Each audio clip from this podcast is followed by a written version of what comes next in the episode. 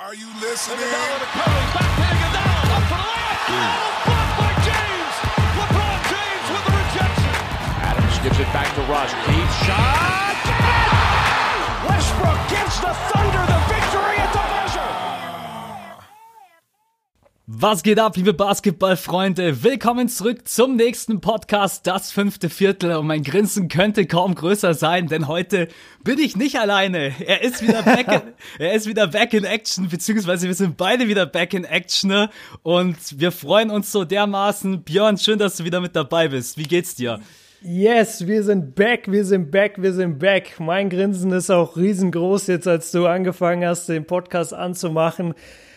So gut, es tut so gut, back zu sein. Ich freue mich richtig auf die Frage, wie es mir geht. Mir geht's mittlerweile wieder komplett äh, super. Ich habe ungefähr nach Amerika nochmal fünf Tage gebraucht, bis ich wirklich wieder in dem Rhythmus richtig war, bis ich nicht mehr gehustet habe jede Sekunde, bis ja die ganzen Unannehmlichkeiten von so einer riesen Erkältung oder Grippe eben mal weg sind.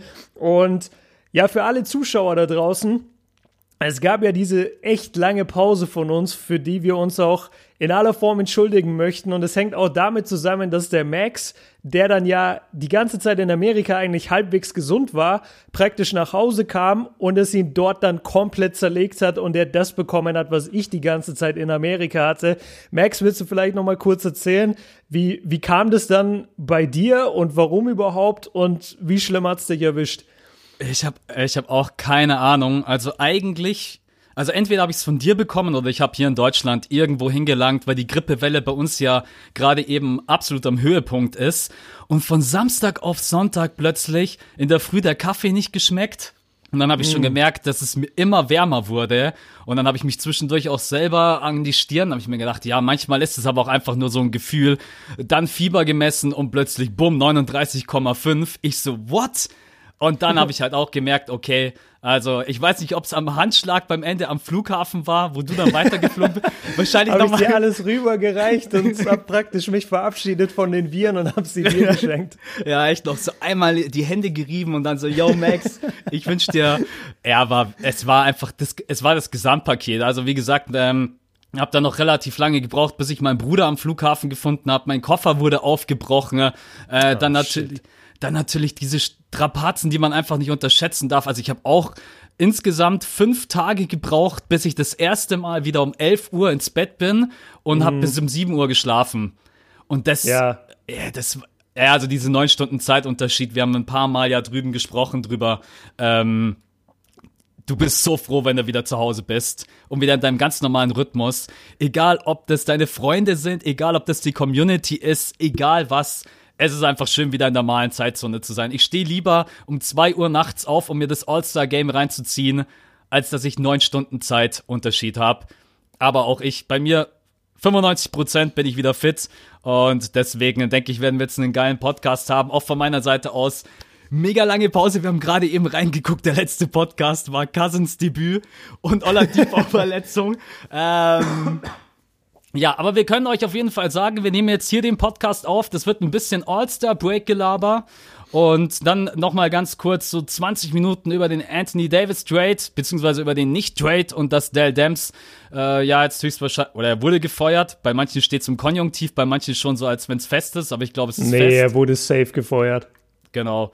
Und Ja. als letztes, ein kleiner Ausblick. Letztes Saisondrittel. Jetzt geht's dann wirklich um, äh, um alles für einige Teams. Unter anderem zum Beispiel für die Lakers. Wir werden darüber quatschen. Derzeit würde in der ersten Runde es heißen Boston gegen Philly. Und genau, dann denke ich mal, sind wir so nach einer Stunde, eine Stunde zehn sind wir durch. Aber natürlich kommt diese Woche dann noch ein Podcast. Und zwar haben wir gesagt, dadurch, dass es jetzt so lange Pause war, machen wir noch einen Fragen-Podcast. Da hat äh, Björn ein schönes Skript vorbereitet. Das Skript kommt jetzt von mir. Und dann, glaube ich, sind wir ganz gut aufgestellt. Zumindest mal für die Woche. Kleine Entschädigung für die mega lange Pause. Genau, und wir wollen uns vor allem bei unseren Patrons bedanken, wo wir mittlerweile echt bei 30, vielleicht sogar mehr angekommen sind. Sind es genau 30, Max? So Genau- steht's im Skript, aber ich genau glaube, es 30. sind sogar 31. Genau Ja. 30? Ich, ich glaube, es sind genau 30, ja, aber ich bin einfach nur, ich habe vorhin einmal ganz kurz reingeguckt und hätte es echt verstanden, wenn jemand gesagt hätte, yo Jungs, jetzt kam so lange nichts von euch und war irgendwie ein schönes Gefühl dann trotzdem, auch generell in der Community, auch auf Instagram, die ganzen Kommentare, ruht euch aus, ähm, einfach, dass niemand uns das jetzt übel genommen hat und das war, ja, einfach cool. Auf jeden Fall. Eine Sache will ich noch sagen, das habe ich dir vorhin auch schon so ein bisschen angeteasert, aber ich wollte es dir im Podcast sagen. Ich habe endlich einen neuen Mikrofonständer und das ist so eine Erleichterung für mich. Ich habe auch gerade das Bild gepostet bei Instagram. Normalerweise habe ich immer mit diesem riesigen Mikrofonarm hantiert. Und das Problem ist, dass ich ja aus meiner Wohnung heraus arbeite und wir da nur relativ wenig Platz haben und deswegen sehr, sehr kleine Tische haben, an denen ich immer arbeite. Und wenn du dann da anfängst, diesen monsterfetten Mikrofonarm rumzuschleppen, dann denkst du, Alter, was, was mache ich hier eigentlich? Und jetzt habe ich äh, unter anderem eben, weil wir die coolen Supporter haben und weil da jeden Monat doch etwas Geld kommt, äh, hatte ich jetzt die Chance oder habe ich es mir jetzt zur Aufgabe gemacht, mir einen neuen Mikrofonständer zu kaufen. Und das wollte ich einmal gesagt haben, dass dieses Geld sozusagen, was da ja auch kommt, natürlich ist es in irgendeiner Weise auch für uns Arbeitsentschädigung, Arbeitszeitentschädigung, aber wir werden auch immer darauf gucken, dass wir eben gucken, dass wir mit dem Geld auch Sachen machen. Es geht ja sowieso der größte Teil in die Serverkosten vom Podcast. Also, dass der auf iTunes läuft, dass der auf Spotify läuft und so weiter. Und dann aber auch immer mal wieder in Technik einfach investieren, damit das Ganze für euch noch besser wird. Deshalb an der Stelle nochmal von mir jetzt äh, ein großes Dankeschön für meinen neuen Mikrofonständer, der mich nicht mehr dazu bringt, dann in der Zukunft jedes Mal den Arm aus dem Fenster zu schmeißen, wenn er einfach zu sperrig in meiner Wohnung steht. Nice. Also ich kann auch sagen, dass ich solche Sachen dann wirklich hauptsächlich verwende, um das Equipment zu erweitern. Und ich habe mir jetzt auch dieses geile Mikrofon, was du fürs Handy hast, bestellt. Da hast du ah, mir, ja, da nice. hast du mir in den Staaten den äh, den Link dazu geschickt und ich habe einfach, als ich meinen äh, NBA-Wochenrückblick mit Wind und so weiter aufgenommen habe, äh, habe ich mir gedacht, okay, komm schon, das ist einmal eine Investition. Du kannst das Ding, glaube ich, an so gut wie fast jedes Handy ranstecken und die Qualität mhm. ist einfach um so vieles besser. Also wir versuchen natürlich dann auch einfach solche Sachen zu, also beziehungsweise das Patreon-Geld auch zu verwenden, um äh, effektiv euch eine bessere Qualität zu bieten. Ne? Aber gut, ähm, Patreon wird sicherlich in den nächsten Podcasts nochmal äh, ein größeres Thema werden, weil äh, wir euch natürlich immer noch ein paar Sachen schuldig sind, um die wir uns jetzt dann kümmern werden. Besonders ähm, Autogrammkarten habe ich mich gestern mal ein bisschen durchgefriemelt. Das sollte dann jetzt äh, in den nächsten zwei Wochen mal an den Start kommen. Und Merchandise, nice. und Merchandise werden wir euch dann schreiben und auf jeden Fall beantworten wir auch noch alle Nachrichten, die liegen geblieben sind. So, so viel jetzt aber auch dazu und vielen Dank natürlich auch an alle anderen von der Community, die uns supporten. Ne? Jetzt geht's rein. All-Star Break. Ich habe gelesen, Björn, du hast gestern irgendwo geschrieben, das beste All-Star-Wochenende seit langem kann ich erstmal generell zustimmen. Ich muss auch sagen, hat mir echt richtig, richtig gut gefallen. Wir starten einfach mal mit dem ersten rein, mit dem leichtesten rein, und zwar die Skill Challenge. Ähm, ich habe das als Punkt mit reingenommen, weil die ganz, ganz große Frage war und auch bei der ganzen Moderation haben sie immer wieder gesagt, es ist egal, es ist egal, ob du jetzt den Pass triffst und es ist egal, ob du den Korbleger machst, am Ende zählt nur der Dreier. Und, mhm. es, und es ist eigentlich auch so, es zählt nur der Dreier. Und dann habe ich uns jetzt die Frage mal gestellt, gewinnt wirklich der mit dem meisten Skill? Denn meine persönliche Meinung ist, dass die Skill Challenge zu kurz ist und dass der Dreier ein zu hohes Gewicht hat. Wie hast du das gesehen? Das finde ich einen richtig guten Punkt. Ähm, ich will nur einmal noch kurz was sagen. Und zwar mein Video war ja echt so ein bisschen, ich habe ja das All-Star-Wochenende schon so ein bisschen gepraised, würde ich mal sagen. Also ich, ich habe äh, echt positiv drüber berichtet. Und als ich fertig war mit meinem Video, habe ich dein Video angeguckt, äh, dein NBA-Talk. Und der war gar nicht so positiv. Deshalb fand ich das eigentlich ganz geil, dass wir uns heute treffen und über den All-Star-Break reden, weil ähm, du auf jeden Fall zu jedem Contest immer auch ein paar kritische Fragen jetzt hier mit reingestellt hast. Das finde ich cool. Und gerade bei der Skills Challenge ist das echt ein wichtiger Punkt. Gewinnt wirklich der mit den meisten Skills oder geht es nur um den Dreier? Und im Moment, so wie es ausgelegt ist, gewinnt ja wirklich der mit dem Dreier. Denn wenn man sich mal zurückerinnert, früher war das Ganze so, da war es vielleicht ein bisschen langweiliger für die Zuschauer. Ich habe es so nie empfunden, aber vielleicht für manche Zuschauer.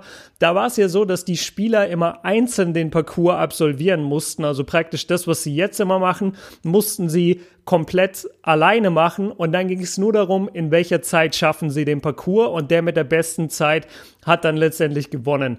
Dadurch, dass sie das jetzt haben, dass die Spieler praktisch auf zwei Bahnen laufen und das eins gegen eins laufen und es einfach nur darum geht, wer trifft als nächstes oder als letztes den Dreier, äh, sorry, als erstes den Dreier, dadurch hat es echt ein bisschen an Glanz, finde ich, verloren. Und du kannst ja vor allem das hat zum Beispiel Jokic, war der letztes Jahr dabei? Letztes Jahr war auch irgendein Big Man dabei, vielleicht war es auch im Beat. Der hat zum Beispiel letztes Jahr, du musst ja bei der Passstation, musst du ja den Pass eigentlich reinmachen oder du musst sozusagen äh, nur die drei Bälle oder fünf Bälle, die da liegen, als Versuch praktisch geltend machen. Und dann weiß ich noch, dass einer der Big Men letztes Jahr diese Bälle einfach immer nur aufgenommen hat, irgendwie in die Richtung von dem Ziel geschmissen hat, dass er schnell fertig ist und zur nächsten Station kann. Und das fand ich auch ein Problem. Also ich finde, die, die, die Skills Challenge. Genau, der Ball muss rein. Also ich finde die Skills Challenge, so wie sie jetzt gerade ist, mit dem 1 gegen 1, finde ich eigentlich cool, ist auf jeden Fall spannender für die Fans, aber sie sollten es so auslegen mit den Regeln, dass der Ball in die Stationen wirklich rein muss. Weil wenn die Pässe wirklich rein müssen, dann hast du zwischen, ähm, ja, zwischen den beiden Contestants hast du dann immer finde ich, einen viel größeren Abstand. Gerade wenn du Big Man hast gegen einen normalen Point Guard. Der Point Guard wird wahrscheinlich eher ähm, das Ziel treffen, während der Center vielleicht ein bisschen struggelt, außer er ist Jokic. Und, und dann hast du das Problem mit diesem Dreier-Shootout, finde ich nicht so, weil es war zwar mega geil anzugucken, wie Tatum das Ding von der Mittellinie gewonnen hat, aber eigentlich gebe ich schon auch den Fans da draußen recht. Es ist auch ziemlicher Bullshit, weil das hat ja nichts mit Skill zu tun. Er hat halt einfach von der Mittellinie diesen einen Lucky Shot getroffen, während Trey Young alles richtig gemacht hat. Gut, der hat sich auch den Ball vorgeworfen, ist dem hinterher gesprintet, das ist auch nicht regelkonform. Das, da das kann hat viele total aufgeregt, gell? Mich hat das gar ja. nicht aufgeregt, aber dieses Trey Young-Ding, das hat einige total getriggert. Ja, also, weil es einfach auch viele Trey Young-Hater gibt, glaube ich. Ich glaube einfach, viele mögen den nicht äh, für seine Spielweise, obwohl der sehr, sehr gut spielt in Atlanta und auch sehr traditionelle Point Guard Züge mitunter zeigt. Ähm, jetzt frage ich dich nochmal, weil ich weiß nicht, ob du es jetzt schon beantwortet hast. Findest du oder hat dich das genervt, so wie die Skills Challenge abgelaufen ist? Oder sagst du, nee, das ist eigentlich ganz cool und mir sind die Pässe egal? Also erstmal hat mir auf jeden Fall super viel Spaß gemacht, weil die richtigen Typen mit dabei waren. Also ich feiere das dann schon auch, wenn nicht alles so komplett ernst genommen wird, wenn Trey Young sich mal den Ball dann so weit vorlegt. Oder auch, ich glaube, Doncic hat am Anfang auch mal so einen verrückten Wurf genommen, aber dann leider nicht getroffen. Und auch das von Jason Tatum fand ich eigentlich, hat natürlich letztendlich nichts mit Skill zu tun, aber es soll ja auch unterhaltend sein. Ich würde mir mhm. einfach wünschen, dass nicht die letzte Station der Dreier ist dass man einfach nochmal eine Bahn dranhängt. Ähm, man hat das, glaube ich, gesehen. Die haben damals, äh, die haben von Dwayne Wade damals die PlayStation äh, Challenge durchlaufen lassen. Da, da hat man ja. eben auch gesehen, LeBron James gegen Wade und da ging es eben noch auf Zeit und die war wesentlich länger. Ich glaube, das waren insgesamt vier oder fünf Bahnen, auch mit einem Dunk, mit einem Bounce Pass und was weiß ich nicht, was da alles noch mit dabei war. Nee, also, das waren gar ich, sorry, wenn ich dich unterbreche, aber das waren auch nur zwei Bahnen, also einmal hin, einmal zurück aber du hattest viel mehr Passstationen. Du hattest an der Mittellinie eine Passstation, an der Baseline eine Passstation, dann musstest du einen Dreier werfen, dann musstest du nochmal einen Pass machen und dann musstest du nochmal im Slalom über den Court und äh, per Dank abschließen. Und dadurch, dass das so viele Passstationen waren und du den Pass auch wirklich schaffen musstest, dadurch hat es, ähm, dadurch hat es so gewirkt, als wäre da, als da viel mehr Action drin.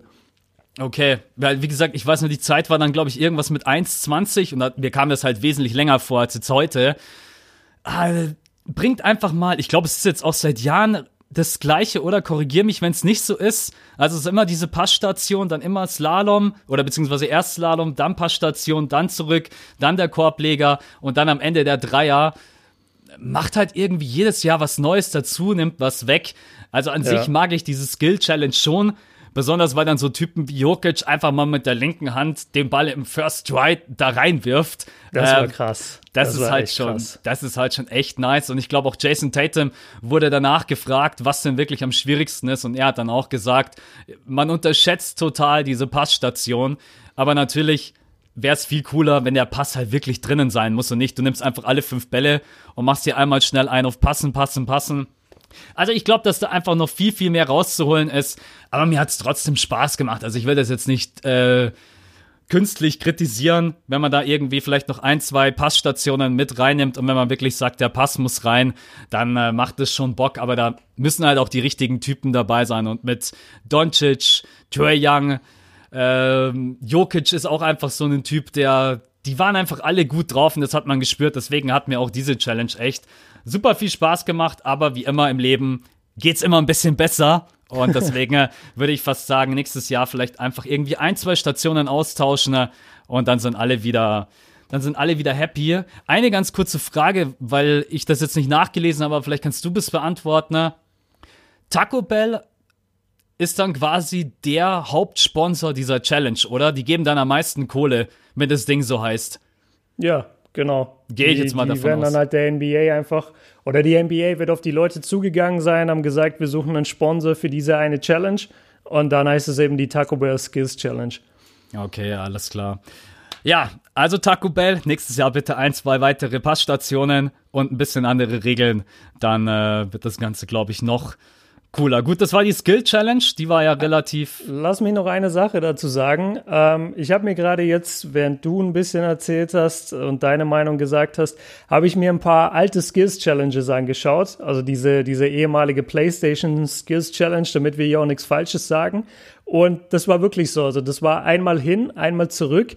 Du hattest aber eben drei bis vier Passstationen, wo auch Ballracks waren mit sechs Bällen. Und soweit ich das verstanden habe, musstest du auch wirklich treffen. Oder zumindest keiner von diesen Jungs, ähm, ich gucke jetzt die mit Chris Paul, LeBron, Dwayne Wade, die machen das wahrscheinlich allein schon aus Ego-Gründen nicht. Aber keiner von denen hat jetzt einfach irgendwie den Ball weggeschmissen und gesagt, Hauptsache die Bälle sind weg, sondern die haben sich wirklich angestrengt, diese Pässe zu machen. Und äh, einer der Pässe ist auch relativ weit weg. Also da ist das Ziel so weit weg, äh, wie ich es jetzt in diesem Jahr noch nicht gesehen habe.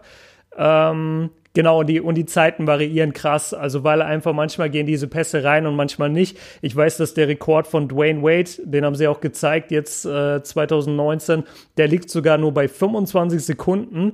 Ich gucke hier aber gerade durch die Challenge und sehe auch mitunter eine Minute 10, eine Minute 20, weil einfach diese Pässe nicht jedes Mal reingehen. Also da gibt's äh, echt große Unterschiede zu heute und ich finde, wie du es richtig gesagt hast, einfach mehr Passstationen Taco Bell und dann passt die Sache. Auf jeden Fall. Es hat sich ja vieles über die Jahre geändert. Auch, auch der Dreier-Contest hat sich ja geändert. Was einigen heute ja echt tatsächlich immer noch negativ aufstößt, dieses Moneyball-Rack, das gab's ja damals nicht. Ja, das Ähm, stimmt. Ich muss ehrlich sein, ich, ich kenn's schon fast gar nicht mehr anders, weil ich glaube, das gibt's jetzt dann auch schon wieder ein paar Jahre mit diesen ganzen Moneyballs. Fand, ich war ehrlich, ich war am Anfang ein bisschen irritiert, weil die ersten haben dieses Mal auf der linken Seite angefangen und ich hatte normalerweise immer im Kopf, egal was, es fangen immer alle auf der rechten Seite an. Und das war dieses Mal irgendwie komplett durcheinander. Ich weiß nicht, woran das lag, ob das daran lag, ich bin Linkshänder, Rechtshänder, ob das daran lag, wo ich kann mir das einfach selber aussuchen. Ist mir persönlich nur aufgefallen. Ähm, die große Frage, und die Frage, die wird mir auch echt tatsächlich immer wieder gestellt, ja, Steph, der muss doch eigentlich diesen Dreier-Contest gewinnen. Und rein, wenn man logisch denkt, vom Ingame-Shooting her, muss natürlich ein Stephen Curry dieses Ding gewinnen. Er hat es am Ende nicht gewonnen.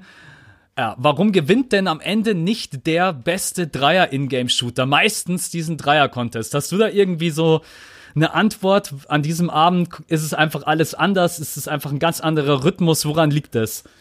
Ich muss gerade mal, bevor ich die Frage beantworte, einfach nochmal ein Gefühl teilen. Ich habe gerade so Bock auf diesen Podcast. Ich habe so Bock einfach, dass wir das gerade machen, Alter. Ich habe das echt vermisst. Drei Wochen lang kein Podcast, dir zuzuhören, wie du alleine einen Podcast aufnehmen musst, weil ich krank im Bett lieg. Und jetzt das erste Mal wieder mit dir richtig NBA zu, zu labern einfach. Ich habe voll Bock, das macht richtig Spaß gerade. Der Podcast war sogar so spannend in San Francisco, dass der Björn eingeschlafen ist in einer halben Stunde. ja gut, aber das war krankheitsbedingt. ja, ja, nee, alles gut. Es ist, war bloß, war auf jeden Fall nice, weil ich habe die erste halbe Stunde habe ich ja immer mal wieder dich mit reingeholt, so ganz kurz. Ja. Und dann nach einer halben Stunde gucke ich nach hinten. Ich sehe nur Björn, absolut wasted im Bett am Pennen. Ja, nee, aber geht mir auf jeden Fall genauso. Ich habe genauso Bock auf diesen Podcast. Äh, echt mega nice, besonders wir haben es ja vor dem Pod gesagt, wir beide telefonieren jetzt nicht so zwischendurch. Wir schicken uns immer Sprachnachrichten, aber wir haben uns jetzt nicht über diese ganzen Sachen ausgetauscht und deswegen ist es für uns eigentlich immer so, wie wenn zwei Freunde sich anrufen und telefonieren und reden einfach über Basketball. Und ja, egal, ich will dich gar nicht weiter aufhalten. Äh, Dreier-Contest, Steph und ich weiß gerade meine Frage schon gar nicht mehr. Ja, genau, ich, warum der ich habe beste. sie im Kopf. Genau. Ja, also ähm, das mit dem, ja, das mit dem Steph-Thema, das, ich will erstmal auf das Moneyball-Thema eingehen, weil äh, ich komme auf jeden Fall noch aus einer Zeit, ich habe das All-Star-Game wirklich intensiv verfolgt seit 2004 und ich komme auf jeden Fall noch aus der Zeit, als es kein Moneyball-Rack gab.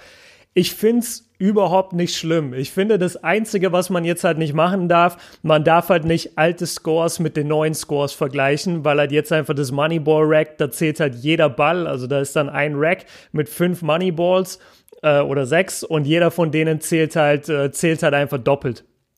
Fünf sind's, glaube ich.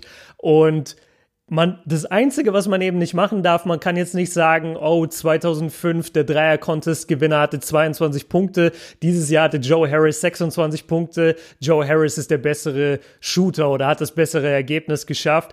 Ähm, das darf man halt nicht machen, aber ansonsten, ich finde es eigentlich ganz nice, weil gerade wenn du ein Shooter bist, dann brauchst du ja auch einen gewissen Rhythmus. Und der Rhythmus kommt halt meistens dann erst so beim vorletzten oder beim letzten Rack. Und wenn du da dann lauter Bälle hast, die irgendwie das Doppelte zählen, jeder hat ja die gleiche Chance. Es ist ja nicht so, dass nur Steph irgendwie das Moneyball-Rack bekommt und alle anderen Shooter nicht. Also das, das finde ich eigentlich überhaupt kein Thema. Das ist halt einfach eine Neuerung so am Contest. Macht's für mich in keinster Weise kaputt. Ähm, zu dem Thema mit Steph. Das ist halt, ja, ich, ich will nicht sagen Quatsch, weil ich verstehe auf jeden Fall, woher das Ganze kommt. Ähm, aber, aber man muss halt einfach nur logisch an die Sache rangehen. Also ein Dreier-Contest ist halt was komplett anderes als einen Dreier zu nehmen oder mehrere Dreier zu nehmen aus dem Spielfluss heraus. Du bist beim Dreier-Contest genauso wie beim Dunk-Contest alleine auf dem Feld.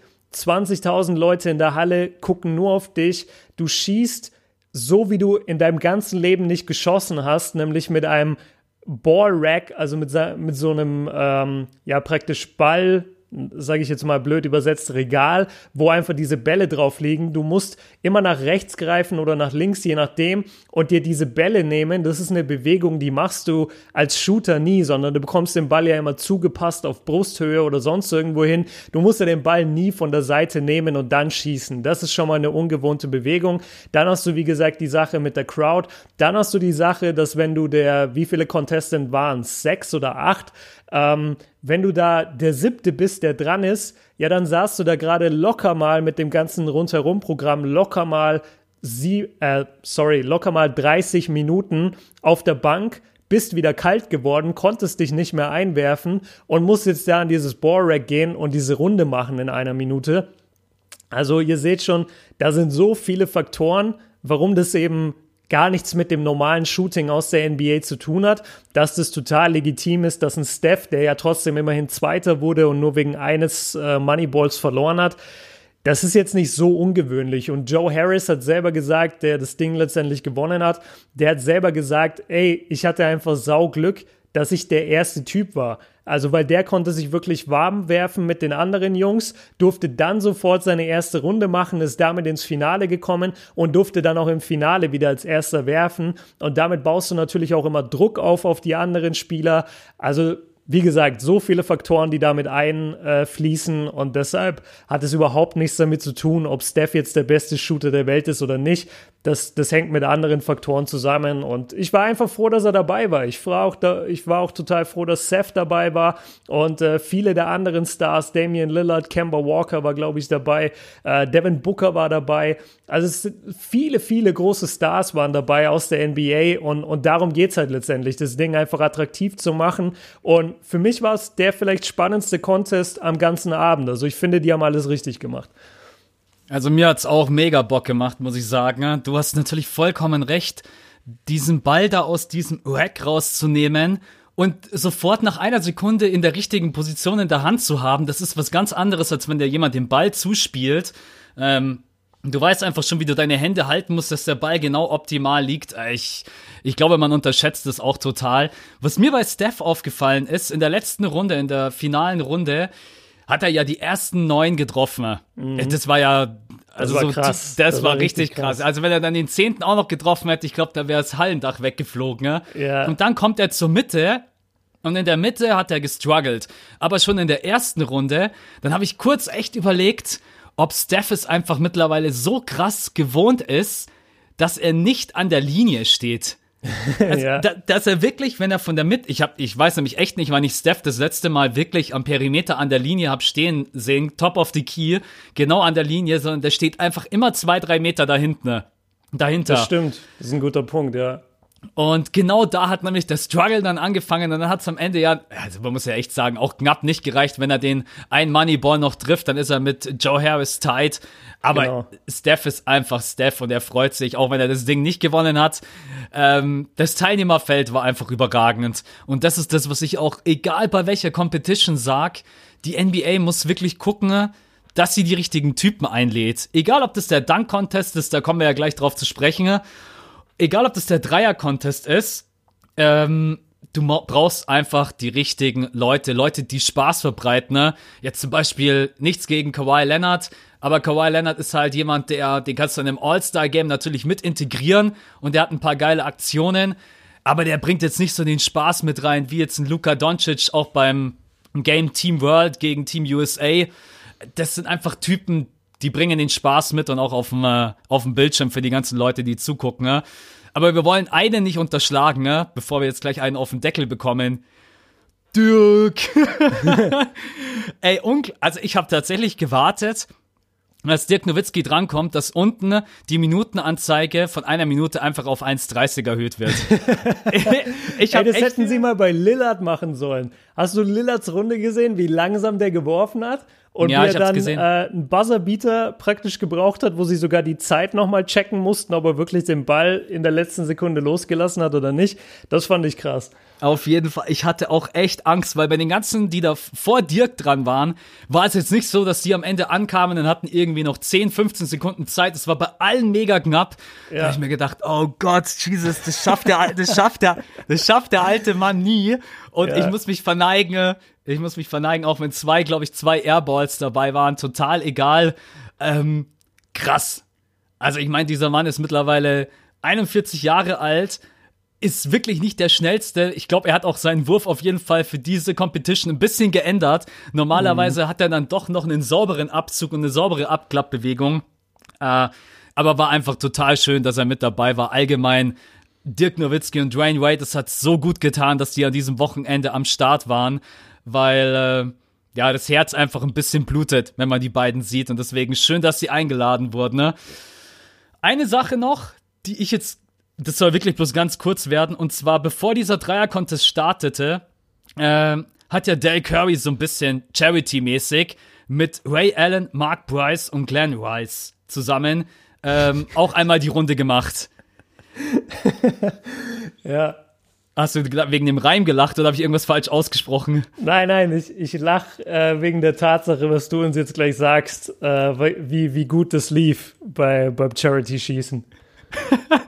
Ach so, weil ich, Ich will auch nicht gemein sein. Ich, ich erzähle dann gleich, warum, warum ich da sozusagen extra lachen muss, weil weil es ja Stephs Dad ist, aber erzähl es mal. Ja, also ich habe ins Skript rein. Ich habe ins Skript reingeschrieben, dass sie gut verballert haben. Ne?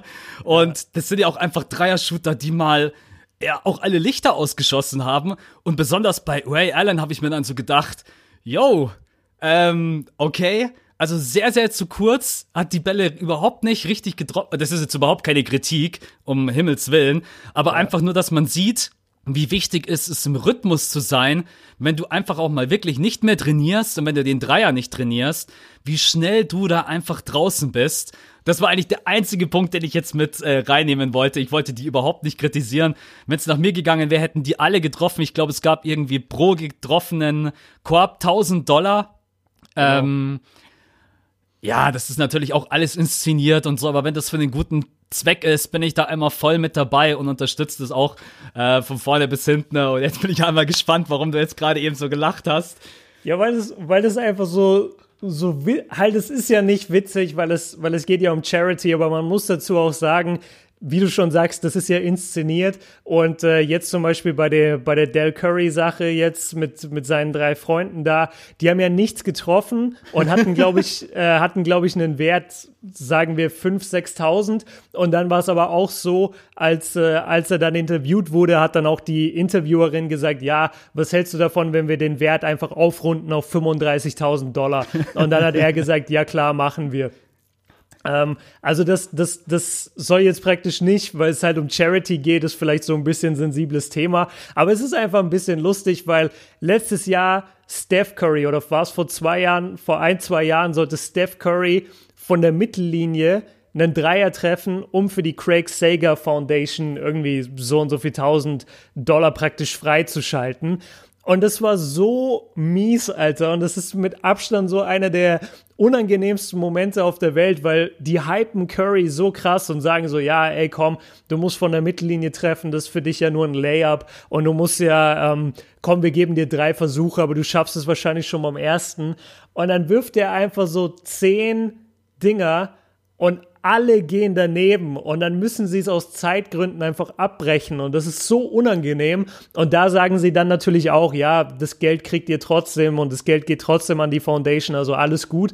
Und ich musste dann so lachen, allein schon als Del Curry aufgelaufen ist und die gesagt haben, das ist für Charity, dachte ich mir, ey, wenn der jetzt diese Würfe verballert mit seinen Jungs, dann sind die Currys einfach verflucht, wenn es um Charity geht. Oder es wird für immer Memes geben, wo die Leute halt drüber lachen, dass die Currys für Charity einfach keinen Bock haben und deshalb immer mit Absicht verwerfen.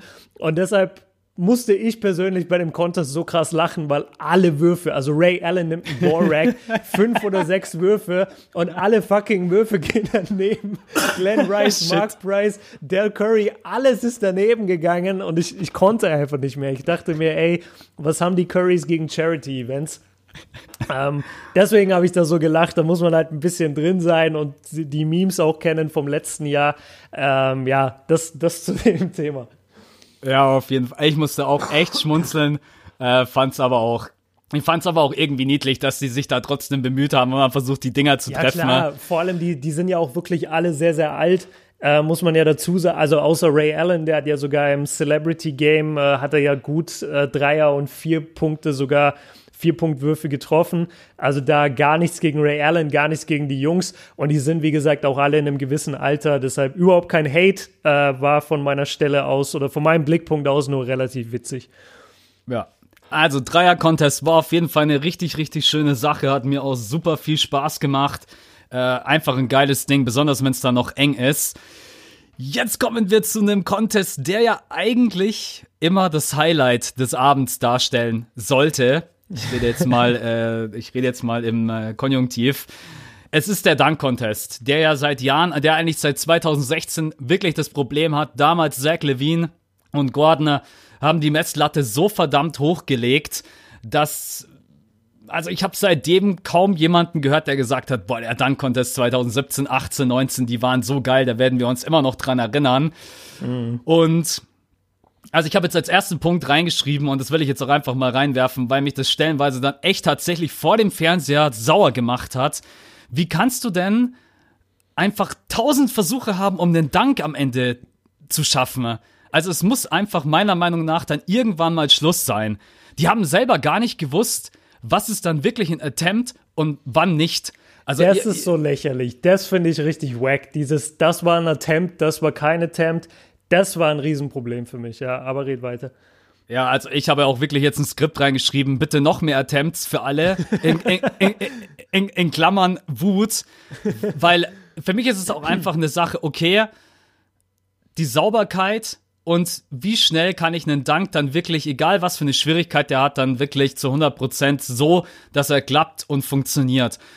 Und egal, ob das jetzt ein Dennis Smith Jr., ich will da auch gar keinen rauspicken, ne? egal ob das ein Miles Bridges war, du, also meiner Meinung nach kannst du nicht einfach fünf, sechs, sieben Versuche für den Dank und dann klappt der beim letzten Mal. Ich glaube, Dennis Smith Jr. war das, glaube ich, der hat fünf, sechs Versuche, dann kriegt er noch eine 45. Ey, ich habe echt gedacht, ich springe in den Fernseher rein. Also, also, das hat auch gar nichts mit dem Spieler zu tun, weil ich Dennis Smith Jr. und seine Dunks total feier.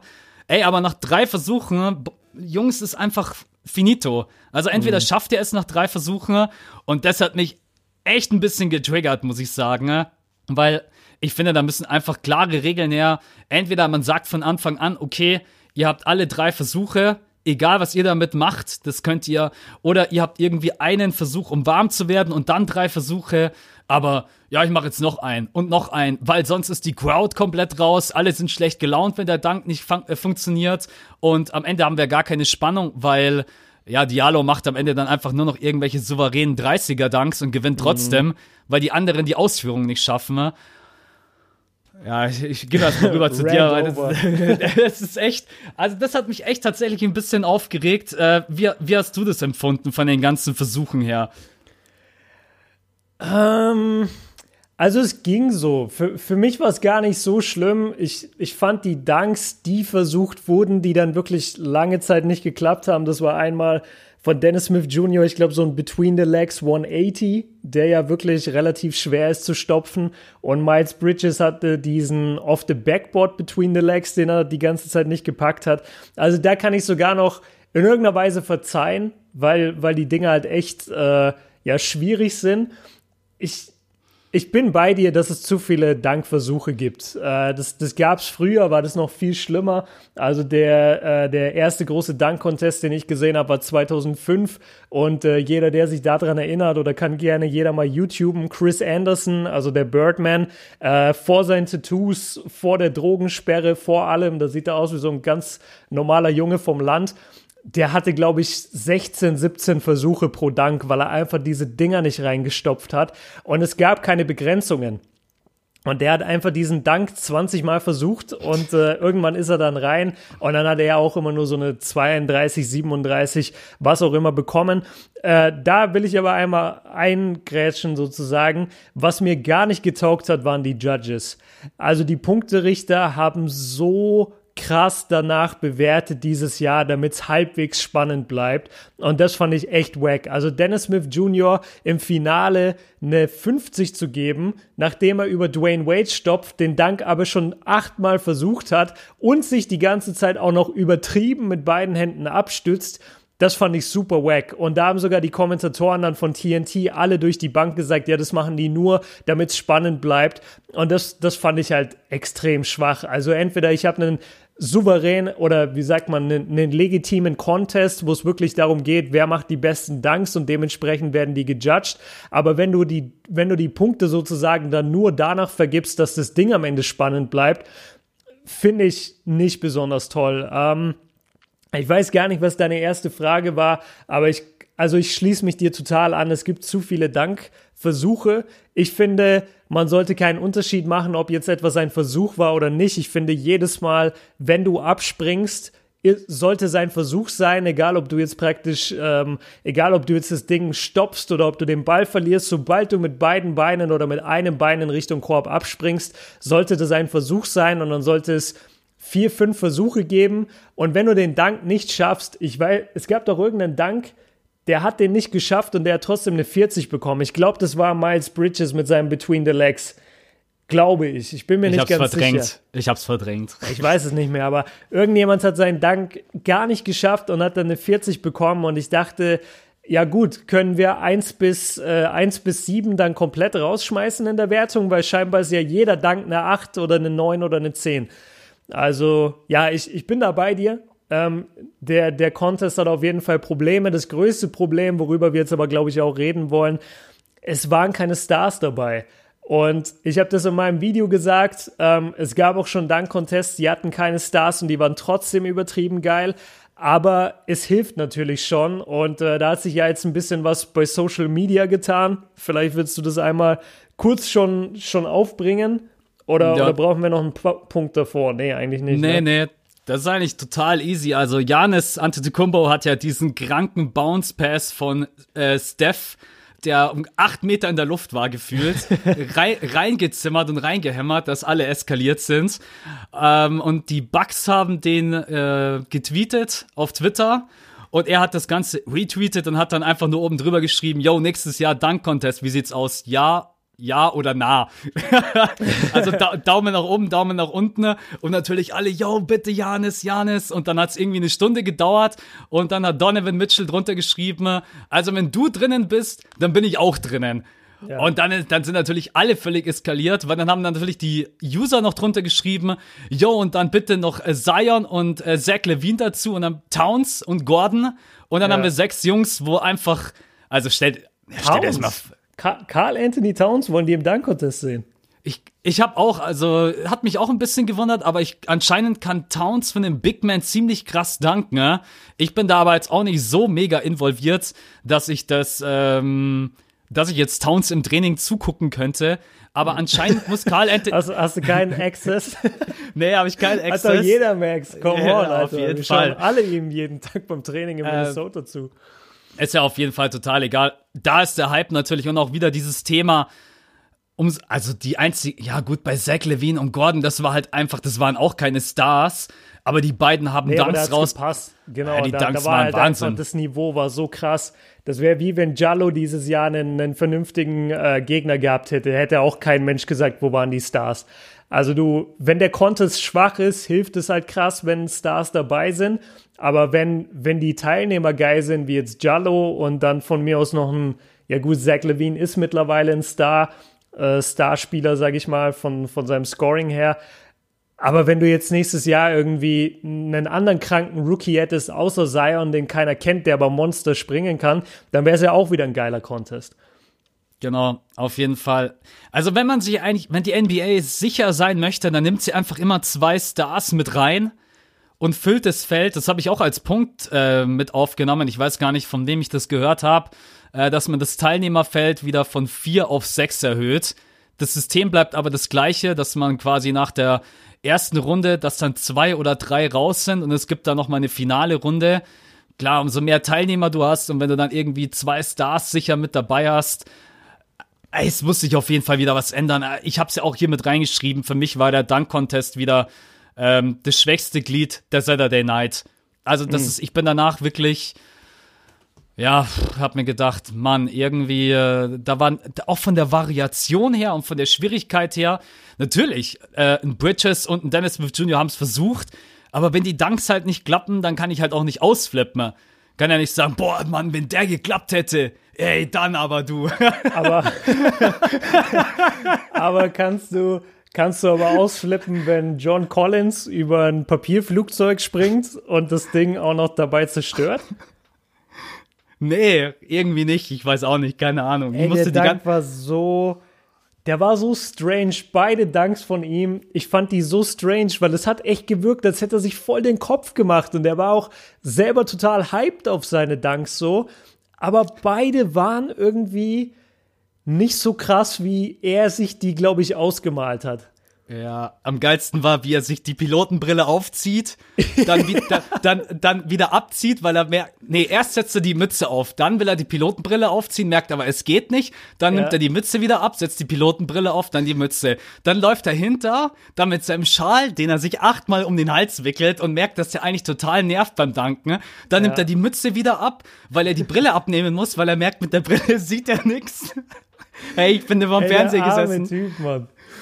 Der, der hat sich das echt verbockt.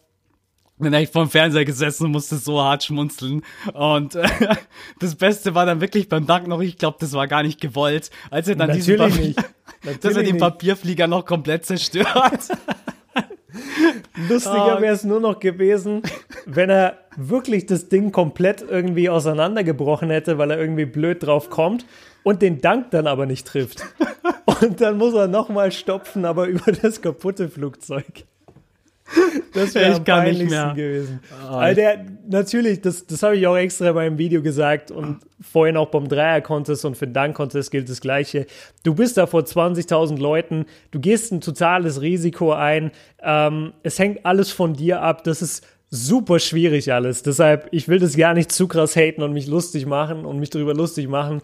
Aber die, die Papierflugzeugidee, die war einfach irgendwie dumm. Also die, der Dank war ja auch nicht krass. Also hätte er darüber so den, äh, den Aaron Gordon gemacht, weißt du, so unter den Beinen durch oder irgendwas krasses. Dann wär's krass, Aber ja. der ist ja mit, das, das sah so bescheuert aus, weil er mit einem Bein abgesprungen ist und praktisch einfach nur über dieses Ding.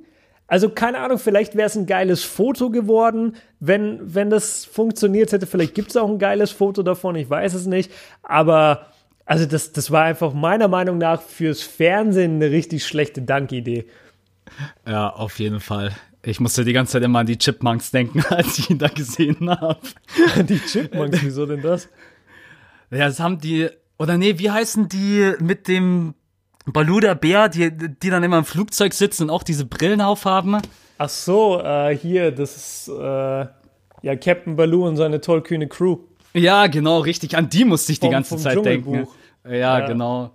Okay. Ja, ja, okay. Egal, auf jeden Fall. Ähm, ja, der Dank über Shaq.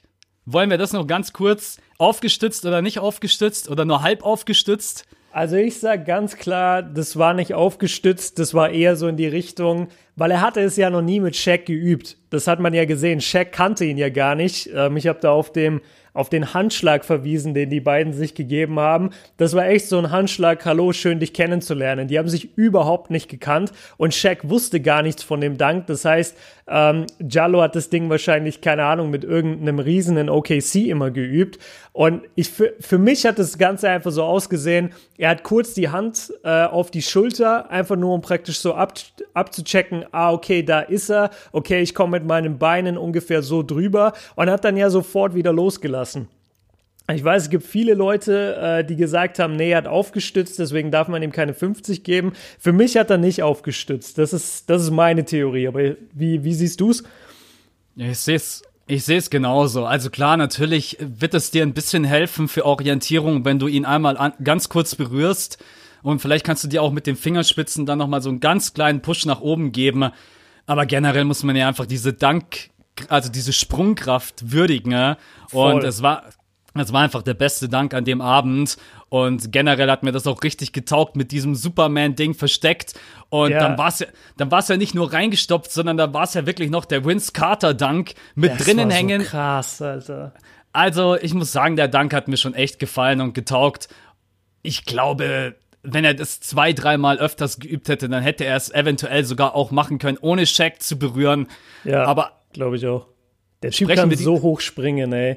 Die haben auch da, gesagt, ey, sorry, Mann, äh, die haben auch gesagt, der hat den zweithöchsten jemals gemessenen Vertical in der NBA, also die, die zweithöchste Höhe sozusagen, die jemals erreicht wurde von einem Spieler. Sie haben leider nicht gesagt, wer, wer den krassesten Vertical hatte. Das war wahrscheinlich Jared Green oder sowas.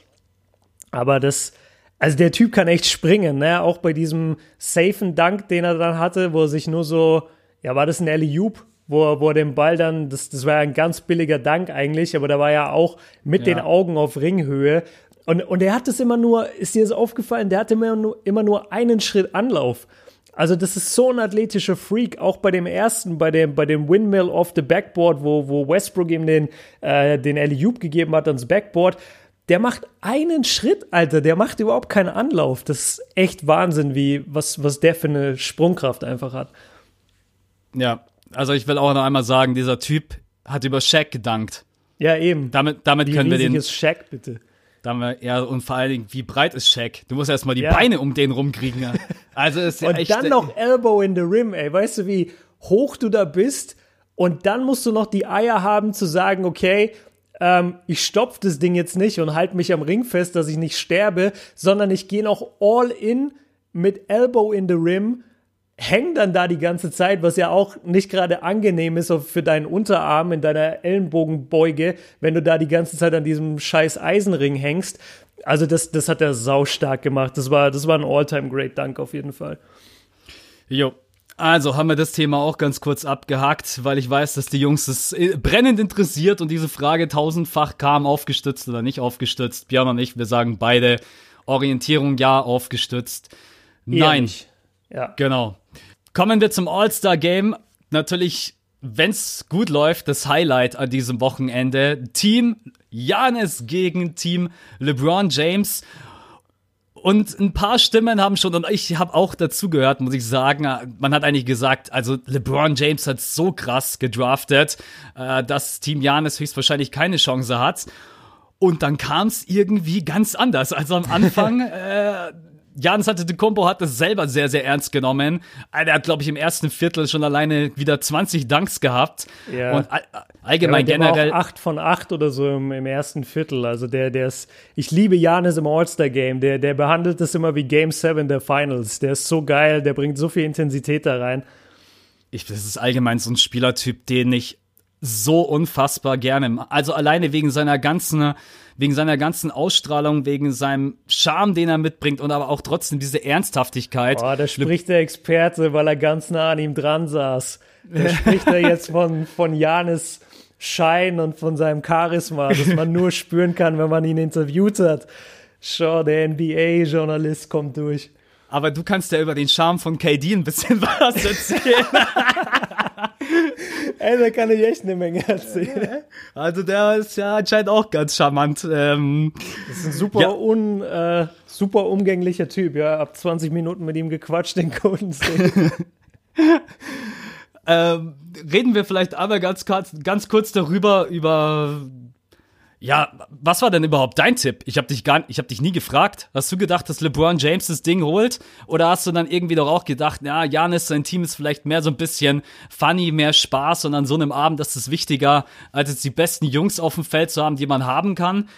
Ja, also Was war denn da dein Tipp? Ja, ich dachte wirklich, ich dachte im, im individuellen Matchup hat Team Janis keine Chance, was letztendlich dann auch der Fall war und was wir dann so im dritten, vierten Viertel gesehen haben, als äh, Team LeBron daneben zurückkam, die Defense intensiviert hat, vorne die Dreier getroffen hat. Da hast du schon gemerkt, okay, die also Team, Team Janis kommt da spielerisch einfach nicht mehr mit. Die, die wissen nicht, wie sie das in irgendeiner Weise verteidigen sollen, diese, diese krasse Shooting Power alleine von Team LeBron. Aber ich habe auch gesagt, dass Team Janis Spieler dabei hat, die einfach das All-Star-Game ernst nehmen, wobei Team LeBron Spieler dabei hat, die das All-Star-Game eher weniger ernst nehmen. Also zum Beispiel ein Harden, der nimmt für mich das All-Star-Game nicht ernst. Kawhi hat schon oft äh, sich einfach, was heißt oft, aber ich weiß, dass er einmal hat er sich einfach äh, auswechseln lassen in der ersten Halbzeit, hat gesagt, ich will nicht mehr spielen, das ist mir zu viel Kindergarten hier. Ähm, das KD hat schon so viele All-Star-Games gemacht, LeBron hat so viele All-Star-Games gemacht. Ich, ich dachte einfach, okay, da besteht auf jeden Fall die Möglichkeit, dass die nicht sonderlich motiviert da reingehen. Das ist auch immer Sonntagabend. Die Spieler, gerade die Stars, haben so viele Verpflichtungen an diesem Wochenende, sind da eingeladen, da eingeladen. Kemba Walker muss 500 Social-Media-Posts machen von seinen Sponsoren. Ähm, da, da passiert's halt. Hast du das gesehen übrigens? Oder checkst du den Witz gerade nicht? Nee, ich check den Hast Witz gerade nicht. Hast du Kemba Walker nicht bei Instagram? Ich lade jeden gerade ein. Geht auf die Instagram-Seite von Kemba Walker und guckt euch die letzten 15 Bilder oder so an. Die sind alle von diesem Wochenende und alle sind von einem unterschiedlichen Sponsor. Und das ist, in den Kommentaren Ach, steht schon überall nur noch so, ey, Kemba, go get that check. Kemba's getting paid. Kemba's getting that money. Weil der einfach, jeder Post ist bezahlte Partnership mit dem und dem. Und so voll die random Firmen auch so mit, mit Uno, also mit dem Kartenspiel Uno, hat er eine Kollabo gehabt. Mit, mit JBL-Kopfhörern, mit dem Zeug, mit dem Zeug. Also das, das war echt witzig, wenn man Kemba jetzt das Wochenende so verfolgt hat. Ähm, ja, aber um auf den eigentlichen Punkt zu kommen, also ich wusste, Team Janis kommt mit mehr Energie. Ich wusste, Janis hat extrem Bock aufs All-Star-Game. Der hat ja letztes Jahr schon sehr, sehr hart gespielt, hat auch ein paar Mal über Steph gestopft, was natürlich geil war. Und äh, dieses Jahr war es praktisch genauso. Also der, der Typ ist ja durchgedreht. Chris Middleton hat einfach drei Dreier oder vier Dreier im ersten Viertel getroffen, was auch krank war. Ähm, Dirk kam mit drei Dreiern von der Bank. Ähm, bei, bei Team Janis lief es einfach und die haben sich reingehängt. Und bei Team LeBron war es halt so, ja, wir laufen mal ein bisschen mit. Und dann fand ich es ganz cool, die haben dann wohl in der Halbzeit schon ein bisschen, wer war denn der Coach von Team LeBron? War das Malone oder war das, ja, es muss Malone gewesen sein, weil Budenholzer hat wahrscheinlich Janis gecoacht, oder? Oder war es umgekehrt? Du reitest mich gerade voll rein. Weißt ich habe keine Ahnung. Ah, scheiße, ich du weißt ich glaube auch ich, ich glaub auch Budenholzer hat Janis gecoacht. Ähm, aber wer hat Team LeBron gecoacht? Ja, der Ding, äh, Mike Malone von, äh, Ja. von Denver. Ja, Okay, ich sag jetzt mal ja. okay, und ich weiß, dass Team LeBron war in der Umkleide und als äh, Mike Malone dann reinkam, um praktisch die Ansprache zu halten, hat LeBron gefragt, ey, äh, können wir das kurz halten und dürfen wir wieder raus, weil wir wollen J. Coles ha äh, Halbzeit-Performance sehen. Und dann hat äh, Malone gesagt, ja, könnt ihr schon machen, aber dann reißt euch gefälligst jetzt den Arsch auf im zweiten Viertel, äh, in der zweiten Halbzeit. Und das haben sie dann halt gemacht. Also dann haben sie, wie angesprochen, Defense intensiviert, Dreier getroffen, äh, geile Dunks gemacht, Dwayne Wade auf LeBron, Eliup. Ähm, ja, haben einfach angezogen und, und Team Janis war irgendwie so ein bisschen müde. Die haben nur noch blöde Würfe genommen. Die haben nicht mehr schön zusammengespielt. Fand ich ein bisschen schade. Auch, auch Steph hat so Dinger genommen, wo ich mir dachte, ey, so das Spiel ist gerade knapp. Ähm, du dribbelst nach vorne, nimmst einen Dreier vom Logo gegen den Mann. So, muss der jetzt sein? Kannst du nicht irgendwie zumindest zwei Pässe spielen oder so? Also das, das fand ich ein bisschen schade. Aber ja, so, so war halt das All-Star-Game. Also so hab's ich wahrgenommen. Kannst Und du es bitte gab die halt Dreier so nehmen? Dunks. Kannst du bitte die Dreier so nehmen wie Dame einfach vom Logo und reinzimmern? Ey, das war geil. Diese, diese Phase, wo Dame, Clay und wer war der dritte? Bradley Beal haben, glaube ich, alle innerhalb von ein paar Minuten zwei, drei Dreier hintereinander getroffen. Das, das war eine richtig geile Phase für Team LeBron. Da kamen sie auch krass zurück dann. Ja, also das war auch echt das Einzige, was mich gestört hat. Ich kann ja die ersten drei Viertel, kann ich ja Spaß und so weiter machen. Ne? Und so war es auch früher mal. Die ersten drei Viertel Spaß. Und im vierten, wenn es dann wirklich knapp war, dann, ey, jetzt komm, wir spielen jetzt richtig. Wir spielen richtige Defense, wir nehmen keine Abschlüsse von, äh, wie du schon gesagt hast, Steph oder auch, tut mir leid, James Harden hat mich besonders im ersten Viertel äh, auch wieder ein bisschen getriggert, weil das Spiel klar. geht los, James Harden steht irgendwann an der Mittellinie. muss man aber auch, muss man auch fairerweise sagen, hat LeBron James auch Hat probiert. LeBron auch gemacht, ja, stimmt. Ja, übers Backboard wollte er einen, der wäre sogar beinahe reingefallen. Ja. Ähm, und deswegen sage ich, hey, macht bis zum dritten Viertel, macht Spaß, es soll lustig und unterhaltend sein. Und dann spielt für die Leute, die wirklich Basketball intensiv gucken, spielt halt nochmal richtigen Basketball. Und dieses Spiel hat's eigentlich hergegeben. Es war super eng und knapp. Also da, ich glaube auch, dass Janis am Ende, auch wenn er gelacht hat, dass ihm Ja, das nicht das so ganz ge abgefuckt. Auf jeden ja, Fall. weil Janis wäre nämlich MVP geworden, zu 100 Ja, Mann, Prozent. 38 Punkte. Ja. Und dann kam natürlich aber auch äh, KD, der am Ende auch ein bisschen ausgerastet ist. Ich hatte, glaube ich, am Ende dritten Viertels hatte er dann 20 Punkte. Dann hat er auch irgendwie drei Dreier hintereinander reingezimmert, zwei geile Assists gespielt. Ähm, ja, aber an sich fand ich es ein richtig cooles Spiel, hat Bock gemacht. Auch mit diesem Draft kann man gerne weiter beibehalten. ne? Voll. Ähm, Ja, fand ich auch wichtig, diesen Draft. Auf jeden Fall. Und für, und für Dirk. Wer bitte liebt eigentlich Dirk nicht? Also, ich, wie, wie, die, wie die alle ausgerastet sind, als der reinkommt und macht zwei Back-to-Back-Dreier hintereinander. Ja. Ey, das ist echt, ähm, ja, und auch Dwayne Wade, wie gesagt, ich habe es vorhin am Anfang vom Podcast schon mal gesagt, die beiden, äh, war einfach nochmal mega geil, sie zu sehen und hab das auch total genossen, auch wenn es wirklich bloß ein paar Minuten waren. Ähm, richtig schöne Entscheidung von der NBA, da zu sagen, hey, passt mal auf, wir nominieren euch nach, ihr gehört einfach dazu. Äh, da geht mir echt das Herz auf und generell was. War schon ein cooles Spiel, waren ein paar geile äh, und ein paar geile Dunks waren dabei. Also der Absolut. Dank, der Dank von Janis, dann von Paul George, der 360 Grad Dank war das glaube ich komplett. Ja, der war total underrated. Der war heftig. Dann, Und natürlich Ja, erzähl. PG hat James Harden richtig gegeben. Und hat dann natürlich auch noch danach gesagt, yo, ja, das kann ich natürlich auch. Und dann, was hat er noch gesagt? Ain't no travel. Oder? Oder irgendwie sowas hat er gesagt. Also auf jeden Fall, Ja. das Ganze ohne, äh, ohne zu traveln. Ähm, ja, aber nee, an dem Abend waren, glaube ich, alle ganz cool drauf, waren ein paar schöne Aktionen dabei. Fällt dir noch irgendwas ein, wo du sagst, das äh, sollte nicht untergehen? Ja, so alleine, dass Janis halt äh, gefühlt jeden Wurf reingemacht hat. Ich guck, ich habe gerade sowieso den Boxscore offen, also gucke ich kurz rein. Okay, 17 von 23 Würfen hat er reingemacht. Ähm, wie gesagt, im ersten Viertel oder in der ersten Halbzeit war er nahezu bei 100 Prozent. Äh, er hatte einen geilen Off-the-Backboard Alley-Oop. Ähm, Blake Griffin hatte einen ziemlich fetten Alley-Oop. Der war auch in der ersten Hälfte. Ja. Und sonst, ja, Steph war halt krass. Ähm, ich weiß nicht, also ich weiß nicht, ob das auf The Zone oder wie die Leute sich das Spiel angeguckt haben, ob das da überall gezeigt wurde. Aber der hat beim Aufwärmen hat er schon ein paar Danks gemacht, wo ich mir dachte, was geht denn ab? Also normalerweise gerade in der Saison, da sagt er dann immer so, er hat keine Beine zum Danken und äh, er, er will einfach nur sozusagen die Saison überleben und er dankt dann nicht. Und dann gibt's immer so, im Sommer gibt's dann immer so ein, zwei Videos, wo er halt irgendwie stopft und dann sagt er immer Summer Legs. Also meine, meine Beine im Sommer sind einfach entspannter, trainierter, was auch immer.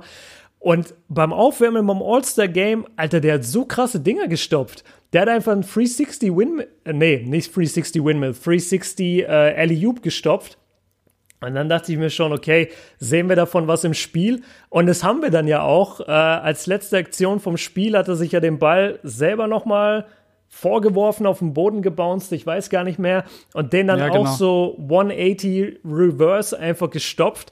Also Steph hat ganz gute Beine zurzeit. Das, das fand ich eben krass. Äh, das ist mir noch positiv aufgefallen, sowohl beim Aufwärmen als eben auch als letzten Dank. Also der, der hat auf jeden Fall Energie in den Beinen. Auf jeden Fall. Also bin beim letzten Dank auch mit einem offenen Mund da gesessen und hab mir gedacht, hat, hat, Ist was? das wirklich Steph? Es ist wirklich, also man, also Steph ist ja jetzt nicht 1,80 groß oder so. Ist schon klar, dass Steph danken kann, wenn er möchte. Aber Ja, er macht's aber halt, wie so gesagt, einfach halt. nie. Aber da, also du musst erstmal den Pass perfekt timen. Also es war wirklich Ja. ein Bounce Pass Ja. auf dem Boden, ne? Das ist super und dann, schwer. Und dann noch Reverse. Also, ja, Weißt, du- war weißt du noch, äh, weißt du noch, als er, als er gegen die Lakers diesen Moment hatte, wo er, wo er den 1 gegen 0 Fastbreak hatte und er wollte ihn stopfen und ist ausgerutscht? Ja, ich weiß. Wett, wetten wir, also jetzt, wo ich das All-Star-Game gesehen habe, würde ich ihm zutrauen, dass er dann in Between the Legs im Fastbreak gestoppt hätte. ja, möglicherweise werden wir das noch sehen. Ja, vielleicht irgendwann. Ey, stell dir vor, so hat sich schon etabliert als größter Shooter aller Zeiten und jetzt fängt er an mit dem krassen Ingame-Dunks. Wäre auf jeden Fall eine geile Aktion, kann er sich ja für die Finals aufheben als Abschluss, wenn sie dann, wen auch immer, 4-0 Über, sweepen. über, über Kawhi. So die Knie in Kawhis Gesichts und dabei ein 180 irgendwie. Ja. Gut, bevor wir beide jetzt völlig durchdrehen. Ey, die denken sich, was haben die Jungs wieder genommen? ja, ähm, wir haben jetzt ganz kurz eine Planung gemacht, Björn und ich, für uns. Und zwar, weil der Podcast jetzt dann doch eine Stunde schon alleine nur über das All-Star-Break ging, äh, was uns jetzt auch einfach total Bock gemacht hat. Wir wollten da jetzt auch nicht reingrätschen. Ne? Werden wir dieses Dell Demps-Thema heute rauslassen oder wahrscheinlich auch generell rauslassen. Björn, willst du ganz kurz sagen, warum wir uns jetzt da doch entgegen entschieden haben und dann doch lieber über das letzte Saisondrittel quatschen wollen? Genau, also dieser, dieser Impuls äh, kommt vor allem von mir. Wir mussten uns halt entscheiden, welches Thema wir jetzt reintun und welches nicht. Und äh, ich habe mich jetzt für die Dell Demps Sache entschieden. Einfach deswegen, weil ich finde, dass es super schwierig ist, von außen zu beurteilen, wie es in einer Franchise wirklich abläuft. Also bei den Spielern können wir zumindest sehen, wie sind sie auf dem Feld. Man hat irgendwie die Indikatoren, ähm, dass man die Spieler im Gespräch sieht mit dem Coach. Man sieht äh, oft im Timeout, wie sie sich verhalten, wo sitzen sie auf der Bank, ähm, wie ist ihre Körpersprache im Spiel. Also da kannst du viel mehr ablesen. Und äh, jetzt bei dem Dell Demps Thema, ich, ich habe keine Ahnung, wie es hinter den Kulissen lief. Ich weiß nicht, ob er schon davor auf einem wackeligen Posten saß. Ähm, ich weiß nicht, ob das Anthony Davis Trade Drama jetzt daran schuld ist oder ob er daran oder ob das Chaos praktisch jetzt daran schuld ist, äh, wo, wo Anthony Davis jetzt aus der Halle gegangen ist, ohne dem Coach Bescheid zu sagen. Ich weiß nicht, ob er interne Probleme hat mit der, ähm, ich glaube, die Ownerin ist es mittlerweile. Ich glaube, der Owner ist vor einem Jahr gestorben, die Ownerin oder die zumindest dafür alles zuständig ist. Also das sind so viele Faktoren, die ich nicht einschätzen kann und ich mag das allgemein nicht bei diesen Manager-Sachen so spekulativ von außen irgendwie drauf zu gehen. Manchmal macht es Sinn, manchmal rede ich da auch gerne drüber, aber jetzt bei der Wahl praktisch reden wir über das letzte Saisondrittel und geben unsere Prognose oder wollen wir jetzt spekulieren darüber, warum Dell Dems gefeuert wurde, ähm, war meine Idee auf jeden Fall, lass uns lieber aufs letzte Saisondrittel gehen Das einmal zur Erklärung für euch. Genau, besonders sind wir wieder aktuell mit euch drinnen. Jetzt ist ja noch Pause bis Freitag. Ich glaube, bis Freitag ist noch Pause. Äh, Donnerstag auf Freitag. Donnerstag auf Freitagnacht geht es, glaube ich. Na komm, hauen wir kurz die Info raus. Ich gebe das einmal ganz kurz ein, damit auch alle auf dem aktuellen Stand sind. Also genau, ich sehe Freit gerade 21. Freitag um 1 Uhr spielen die 76ers gegen die Heat und die Cavs spielen gegen die Suns. Genau. Ganz kurze, ganz kurze Schleichwerbung habe ich dann einmal in unserem Podcast. Und zwar von Freitag auf Samstag kommentieren Siebes und ich im League Pass, ähm, kommentieren wir Thunder gegen Utah Jazz. Für alle, die da Bock haben einzuschalten, äh, könnt ihr gerne machen. Ich gucke gerade, um wie viel Uhr das Ganze steigt. Finde ich jetzt natürlich nicht. Um 3.30 Uhr. Um 3.30 Uhr, genau. Also jeder, der da Bock hat oder sich am Samstag am nächsten Tag anschauen will, äh, einfach im League Pass gehen und dann bei Feed, also da, wo man den Kommentator einstellt, äh, einfach German anklicken und dann hört ihr Siebes und mich, wie wir das Ding kommentieren, Utah gegen OKC von Freitag auf Samstag. Habt ihr auf jeden Fall ein geiles Spiel bekommen, da kann man nicht meckern. Nee, gar nicht. Also das letzte war ein bisschen schwierig, aber dieses Mal haben wir echt wieder ein geiles Spiel dabei. Ja, freuen wir uns auch drauf. Gut, das ist ja ein Spiel im Westen und wir bleiben erstmal im Westen. Wir haben zwei Punkte, über die wir da quatschen wollen. Besonders der größte Punkt. könnte, Ich, ich könnte glaube, man. es gibt nur den Punkt. Ich glaube, ich könnte meinen ganzen Channel nur auf, die, auf dieses Team äh, fokussieren und ich hätte trotzdem jeden Tag Zuschauer. Das stimmt. Über welches Team reden wir denn? Ja, natürlich über die äh, New Orleans Pelicans. Nee, Spaß, wir reden über die Los Angeles Lakers und die ewige Frage, schaffen sie die Playoffs oder nicht? Im Moment stehen sie auf Platz 10, sind, ähm, wie viele Games sind das? Zwei, na, schon ein paar. Also sagen wir mal vier Siege auf jeden Fall hinter den Clippers. Ja, sagen wir mal vier, fünf Spiele hinter den Clippers, die gerade der Achtplatzierte sind. Und ja, die ewige Frage, und ich hau sie direkt an unseren Podcast-Host heute raus. Max, schaffen die Lakers die Playoffs oder nicht?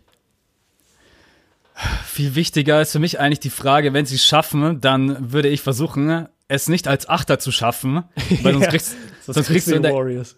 Sonst kriegst du die Wow, du kriegst in der ersten Runde so auf den Sack. Wir brauchen uns, wir brauchen uns da echt nichts vormachen. Und ob LeBron James da jetzt echt Bock hat, wieder. Also gleich in der Nee, ersten Runde. Niemals. Nicht gegen die Ich- Warriors, da hat er niemals Bock. Da, da Also würde der reingehen und, äh, wie sagt man das, Arbeit nach, nach Vorschrift abliefern. Niemals hat er Bock in der ersten Runde auf die Warriors. Würde ich auch behaupten, ne? Aber dann muss er jetzt echt langsam Gas geben, weil es sind jetzt nicht mehr so viele Spiele, dass man sagen kann, ja, wir haben noch genügend Puffer. Also die Spurs haben jetzt gerade 33, 26 auf der 7 und die Lakers haben 28, 29. Also da musst du jetzt schon ein paar Spiele hintereinander gewinnen. Ja. Und besonders das Restprogramm, ich habe es jetzt leider nicht auswendig im Kopf von den Lakers, ist echt nicht ohne. Also da geht's eben auch noch mal gegen Golden State, da geht's noch mal gegen die Trailblazers, gegen Philly. Ähm, also da hast du echt gegen die Rockets geht's auch einmal, das weiß ich noch. Das ist Aber alles geht's auch gegen die bärenstarken Suns oder nix? gegen Weil die das geht's sind die ich, Angstgegner. gegen die geht's auch noch zu. Ich glaube, es ist wirklich eine Frage, wie konstant kommt dieses Team jetzt von diesem All-Star-Break zurück? Du musst jetzt meiner Meinung nach einfach die nächsten fünf, acht Spiele gewinnen. Dann bist du wieder voll mit dabei. Dann kann man auch wieder sagen, Playoffs müssen drin sein. Aber wenn du von diesen nächsten Spielen einfach ein paar verlierst und egal wie hässlich und blöd es auch laufen mag, dann wird's echt schwierig. Weil mir werden auch gerade eben die Kings und die Clippers zu schlecht geredet, dass sie sowieso nicht mehr genügend Spiele gewinnen für und dass sie das locker schaffen, die Lakers an denen vorbeizuziehen. Dieser Westen ist knallhart und ich weiß auch, dass die Clippers und die Kings noch ein hartes Restprogramm haben. Äh, Aber um die Frage zu beantworten, ob sie die Playoffs schaffen, Komm, sag's. Sag nein. Und hol dir, hol dir all den Hate ab. Komm, sag nein. nein, Mann, sie schaffen es nicht. Oh! Sie schaffen. Nein, ich sag, ich sag sie. Ich sag, LeBron James hat auch irgendwann, wenn er. Also, sie können es, wenn sie schaffen, sowieso nur mit ihm schaffen, wenn er völlig eskaliert. Es hängt gerade eben alles von ihm ab, weil Lonzo Ball ist immer noch verletzt und die Verletzung ohne Ball ist eine Katastrophe. Also das Defensive Rating von den Lakers ist jenseits von, ich würde mich als Coach komplett übergeben. Ne? ähm, es ist wirklich so. Und dann hängt alles von ihm ab. Und dann am geilsten wäre wirklich letztes Spiel und dann, wenn sie das gewinnen, rutschen sie als Achter rein und wenn sie es verlieren, dann werden sie Neunter. Mhm. So, was glaubst du? Mentality von LeBron James. Okay, meine ganze Legacy. Will ich als Achter mit den Lakers von Golden State zerfetzt werden? Oder sage ich lieber ein Jahr wirklich mal, ich gebe meinem Körper die Ruhe und spiele die Playoffs nicht? Ja, das, das ist eine total legitime Frage und ich glaube wirklich, dass er da lange überlegen würde, auch wenn er das natürlich nie nach außen kommuniziert. Aber das, das kann ich mir gut vorstellen, dass er da sagen würde, na, da habe ich keinen Bock drauf. Außer, außer, außer, außer, das ist ein großes äh, Außer, Sollten die Nuggets nochmal an die 2 rutschen, äh, an die 1 rutschen, was ich nicht denke, glaube ich, dass die Lakers, also dann glaube ich, dass er sagen würde, nee, ich gehe in die Playoffs. Weil ich glaube nicht, dass er Angst hat vor den Nuggets. Die Nuggets sind ein Team, die kannst du schlagen, weil äh, da reden wir, glaube ich, auch später drüber oder im Fragenpot. Ich habe da auf jeden Fall vorhin was zu aufgeschrieben. Meiner Meinung nach sind die Nuggets einfach erfahrungstechnisch viel zu schwach und die sind die werden in den Playoffs äh, oder die werden jetzt eine geile Regular Season haben. Die werden als erster, zweiter, dritter, was auch immer es jetzt wird, die Saison abschließen. Und das ist wichtig für sie, dass sie so viele Spiele mal gewinnen. Aber das ist kein Playoff-Team für mich. Und dann kommt auch jetzt noch Isaiah Thomas zurück. Isaiah Thomas war jetzt bei den Cavaliers nicht unbedingt der einfachste Charakter. Ähm, bei den Celtics war das ganze Team auf ihn äh, zugeschnitten. Jetzt bei den Nuggets weiß ich nicht, wie die ganze Situation mit ihm sein wird. Will er mehr Minuten? Wird es da intern Trouble geben? Also die Nuggets sind für mich kein Team, wo ich sage, yo, die gehen ins Western Conference Finale. Und äh, sollten die an der Eins sein und die Lakers haben die Chance auf die Acht zu gehen, könnte ich mir vorstellen, dass er reingeht und sagt, ich habe Bock auf die Playoffs. Aber wenn da die Warriors Warriors warten, dann würde ich genau das gleiche sagen wie du. Einfach einmal Playoffs verpassen, einmal chillen, Körper komplett relaxen, gar nichts machen oder halt lauter Rehabilitationsmaßnahmen nehmen ähm, und dann nächstes Jahr zurückkommen mit Anthony Davis und Kyrie und die NBA zerstören. Die können halt echt Pech haben. Also wenn sie reinrutschen und das kann ja alles passieren, die können natürlich auch auf die äh, 6 rutschen, dann spielst du gegen OKC. Ja, und ich, ich glaube, OKC zerpflückt die auch. Ja, ich, also, also LeBron alleine zwar nicht, die werden LeBron nicht verteidigen können, aber das Lakers-Team ist einfach viel zu schwach, um gegen OKC zu stehen. Das glaube ich eben auch. Ich bin, ich bin mega gespannt und ich weiß gar nicht, warum in meinem Kopf drinnen ist, dass nur LeBron James entscheidet, Machen wir es? Machen wir es nicht? Und wenn ja, wo landen wir? Ich weiß gar nicht, das ist voll in meinem Kopf drinnen, dass dieser Mann über alles entscheidet. Also, dass er wirklich sagt, ich hab Bock, ich hab Bock drauf. Ja, ich hab Bock darauf, dann machen wir das. Oder ich sage, ich habe keinen Bock drauf, dann äh, chillen wir lieber ein Jahr. Ich hey. bleib trotzdem. Äh, ich, ich sag, ich habe das Gefühl, ich unterbreche dich heute die ganze Zeit, aber du machst nee, so geile nee. Punkte und ich will dann immer was dazu sagen. Ja, hau, hau, ich vergesse meinen Punkt nicht, ich hab's offen. Okay, ähm, ja, weil du, weil du die Frage so ein bisschen in den Raum gestellt hast, warum du das denkst, guck dir einfach die letzte Saison an. Also überleg, oder du kannst es dir jetzt anschauen, wo Cleveland gerade steht. Ähm, überleg, wo Cleveland letztes Jahr gewesen wäre, selbst mit einem gesunden Kevin Love, nach der Trade Deadline, als dieses neu zusammengewürfelte Team kam. Du kannst mir im Leben nicht sagen, dass dieses Team selbst in der schwachen Eastern Conference damals ein Contender war. Kein Mensch hat mit diesem Team gerechnet. Die hätten, wenn sie die Playoffs erreicht hätten, hätten die von Indiana so hart auf den Sack bekommen in vier, fünf Spielen. Und dann wäre die Saison vorbei gewesen. LeBron hat dieses Schrottteam einfach genommen und bis in die Finals geführt und da sogar mit diesem Team fast Game One der NBA Finals gewonnen. Und deswegen sagen wir auch, ey, der kann letztendlich alles machen. Und der kann mit diesem Lakers-Team, das sicherlich besser ist als, als das letztjährige Cavs-Team, kann der mit Sicherheit auch eine Playoff-Serie in der Western Conference gewinnen, solange es halt nicht gegen die äh, Warriors geht. Ähm, das nur praktisch, um deinen Punkt einmal zu unterstützen, warum man das denkt, weil er hat es über so und so viele Jahre bewiesen und er hat schon viele Schrottteams sehr, sehr weit geführt in seinem Leben. Ja, auf jeden Fall. Ich habe mir jetzt gerade mal den Schedule aufgerufen, besonders die letzten Spiele. Und also wenn er es schaffen will, wird's wird's sehr, sehr viel Energie kosten. Ne? Die spielen in die letzten acht Spielen gegen die Jazz, die spielen mittlerweile auch wieder richtig guten Basketball. Hornets, Pelicans, OKC, Warriors, Clippers direkter Konkurrent, nochmal gegen die Jazz, gegen die Trailblazers. Und viel schlimmer ist, davor spielen die auch noch gegen äh, Teams wie, wie die Bucks und die Raptors. Und auch nochmal gegen die Boston Celtics und gegen die Nuggets. Damn, Also, okay, da kriegen sie nochmal jedes Playoff-Team schön ab. also das ist wirklich, also man kann fast sagen, ab dem ersten, ab dem ersten Dritten wird's richtig bitter. Dann geht's erstmal gegen die Bucks, dann geht's gegen Phoenix, dann kommen die Clippers. Also auch sehr oft der direkte Konkurrent, die Clippers. Ja. Ähm, Die Clippers Ich bin sind gespannt. interessant. Bei den Clippers kann ich es gar nicht einschätzen. Die haben sowieso die ganze Saison so ein bisschen overachieved. Die, die wollten, glaube ich, gar nicht so gut sein. Deshalb haben sie jetzt auch äh, Harris hergegeben, weil die gar nicht eigentlich so, so weit und so gut sein wollten. Und jetzt stehen sie immer noch an sieben oder acht.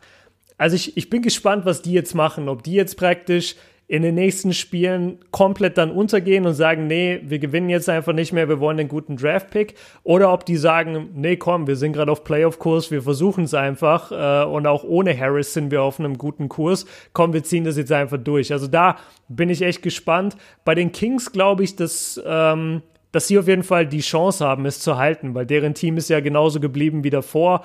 Ähm, die Aaron Fox macht einen super Job auf der Point Guard Position, Buddy Yield ist stark, ähm, hier Willie Cauley Stein ist stark, Bogdanovic ist stark. Also die Kings haben ein fettes Team. Da, da kann auf jeden Fall, die können auf jeden Fall weiterhin auf 8, 7 chillen. Ähm, bei den Clippers weiß ich es halt nicht. Ja.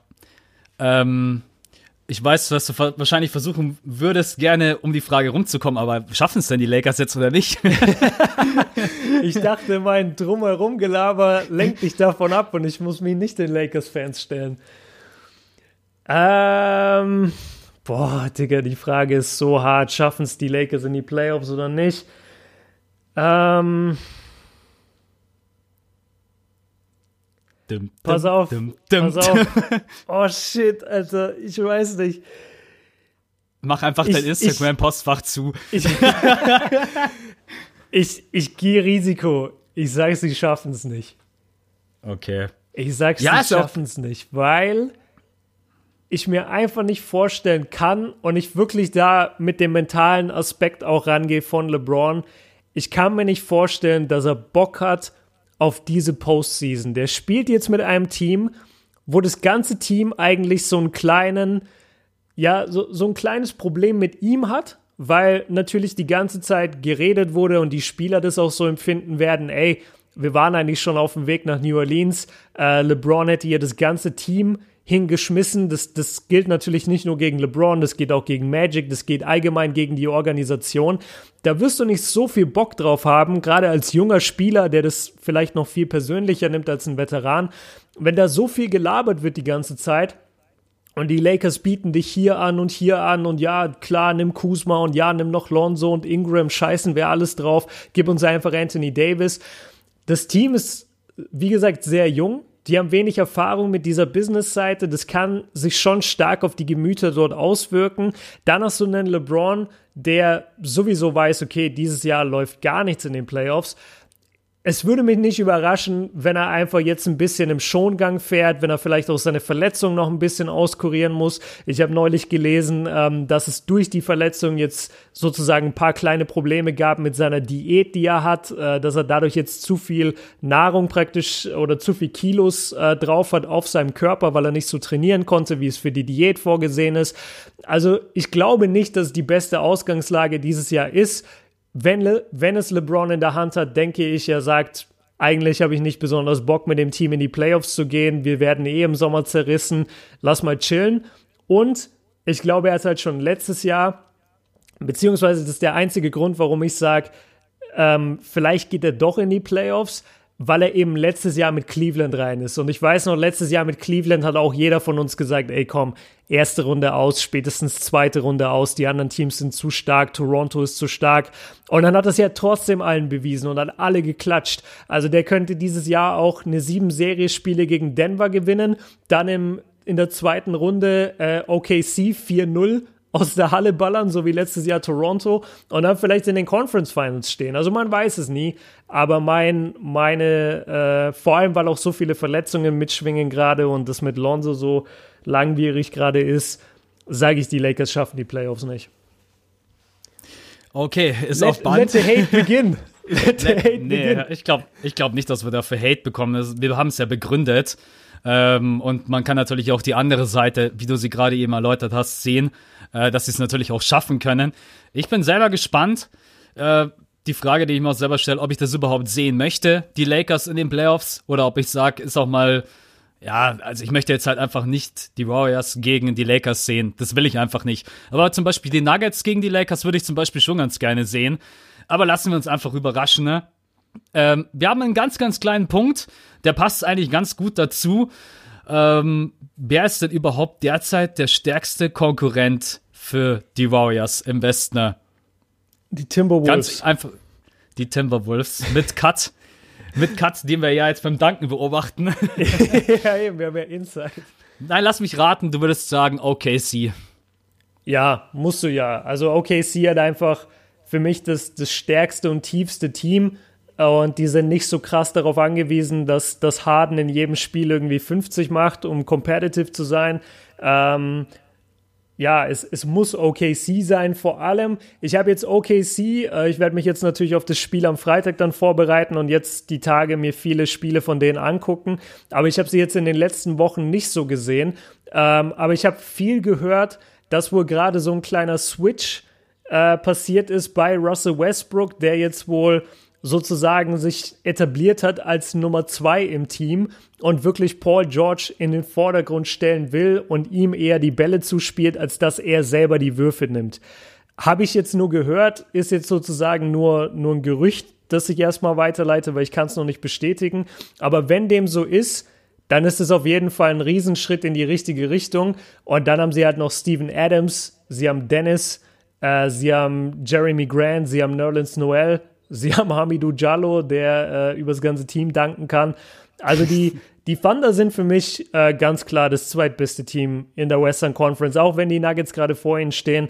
Die sind, wie gesagt, für mich einfach ein Regular Season Team im Moment. Vielleicht ist die erste Runde drin, weiß ich noch nicht, aber OKC, wenn alles normal läuft, würde ich die im Western Conference Finale sehen gegen die Warriors. Ähm, ja, die Rockets sind meiner Meinung nach nicht auf dem Level. Was sagst du?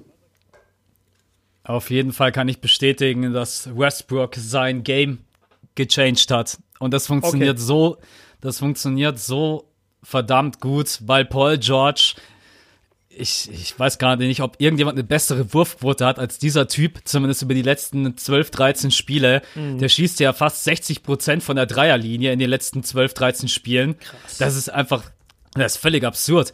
Der geht aus jedem Spiel irgendwie raus mit 6 von 8, 7 von 9, äh, das, das ist einfach völlig Wahnsinn. Du kannst Paul George den Ball in jeder Situation geben und er macht die Dinger rein. Aber trotz allem weiß natürlich jedes Team, dass du Westbrook beim Drive nicht irgendwie alleine stehen lassen kannst. Und er hat das total verstanden, einfach sein Spiel umzustellen. Und da muss ich ihm auch wirklich mal Props geben. Wir haben ihn vor ein paar Wochen mal extrem kritisiert, auch weil er einfach seinen Wurf halt überhaupt nicht fällt. Das ist in dieser Saison einfach so. Keine Ahnung warum. Ja. Aber er hat es einfach geschafft, sein Spiel umzustellen. Und er hat einfach erkannt, es tut meinem Team viel, viel besser, wenn ich einfach nicht die Nummer 1 Scoring Option bin. Und das deswegen ist so ein Riesenschritt, ey. Das ist echt ein krasser Schritt für einen Spieler ja. wie Westbrook. Und er macht ja trotzdem immer sein Triple-Double. Das mhm. ist wirklich, also auch wirklich von den Assists, das funktioniert gerade eben verdammt gut. Und ich glaube auch, dass die nicht einbrechen werden. Ich glaube, dass die weiterhin durchmarschieren. Ich könnte mir auch gut vorstellen, dass die noch auf die zwei rutschen, die Nuggets verdrängen. Ähm, ja, und dann mal gucken. weil dann sehen wir sie wirklich im Western Conference Finale gegen die Warriors. Ja, das also ich, ganz cool. Ich glaube, dass, dass die so stark und konstant sind, dass sie äh, auch gegen die ganz großen Namen gewinnen können. Von der Bank her, wie du schon gesagt hast, Noel, Dennis Schröder. Sie haben genügend Jungs, die sie von draußen bringen können. Ich gehe auf jeden Fall auch voll mit OKC. Wenn ich ein Western Conference Final sehen möchte, dann sind es die beiden Teams. Ich glaube, das wäre die größte Spannung für alle. Und wie geil wäre das Matchup. Also, es ist so alleine, alleine Westbrook gegen Durant ist schon eine mega Storyline. Aber Westbrook auch gegen Steph. Jedes Mal, wenn die spielen, der will sich immer so beweisen gegen Steph. Alter, ich, ich würde durchdrehen, wenn wir diese Serie bekommen. Die wäre so energiegeladen. Ey, Draymond gegen Westbrook. Alter, das, das wären so Cousins noch mit drin. Westbrook versucht über Cousins zu stopfen. Das, voll Bock. Richtig, richtig Bock. Kommt Steven Adams von der Seite mit der Machete und sagt, was ist los hier, Mann? In, seinem, in seiner Aquaman-Montur. Ich zerfleisch euch alle. Ähm, ja, genau. Also, dann sind wir uns da auch einig. Ja, eine, eine Sache noch, ich habe die Stats nachgeguckt, die letzten, äh, was sind das jetzt, die letzten 20 Spiele habe ich mal nachgeschaut von Paul George. 32 Punkte im Schnitt, 8 Rebounds, 4 Assists, 2,4 Steals, damit ist er auch gerade aktuell Steal-Leader in der NBA und von der Dreierlinie 43,3 Prozent. Also was das er dreiermäßig reinballert, ist echt heftig. Und ich glaube, in den letzten zehn Spielen hat er über 45 Prozent. Also das ist, ja, das ist krass, wie, wie effektiv der einfach ist, ne? Ja. Also Paul George gerade eben zuzugucken, ist ein absoluter Genuss. Das ist absolut. Besonders, ich muss immer an diesen Typen denken, der einfach sich komplett den Fuß zerfetzt oh, hat. Don't remind. Oh Gott, nein. Erinnere mich nicht. Wie, und jetzt spielt er mit Abstand seine beste Saison. Ich bin so happy für ihn, wirklich. Also ich mochte ihn ja auch schon damals bei den Pacers enorm. Da war er schon ein richtig guter Typ. Die ganzen Serien gegen LeBron James und die Heat. Und jetzt einfach ihn nochmal so zu. Er hat alles richtig gemacht. Hat gesagt, ich bleib hier. Ich stelle mich der Situation. Westbrook hat auch gesagt, pass auf, ich nehme die Situation an und jetzt funktioniert es. Und so kann es auch mal funktionieren, wenn zwei Typen einfach sagen, okay, wir finden uns mit unserer Rolle ab dann äh, mal schauen, wie weit es geht für die, für die beiden Jungs. Gut, hast du noch was? Nee, wir können die letzten zwei Punkte machen. Ja, und das ist eigentlich, das wäre das absolute Hammer-Duell, was man eigentlich ja die ganze Zeit sagt, will man sehen als Eastern Conference Final. Derzeit würde es aber die erste Runde bedeuten, äh, Boston gegen Philly. In der ersten Runde. Also, das sind doch so wahnsinnig viele Spiele und es muss auch gar nicht sein, dass das überhaupt passiert.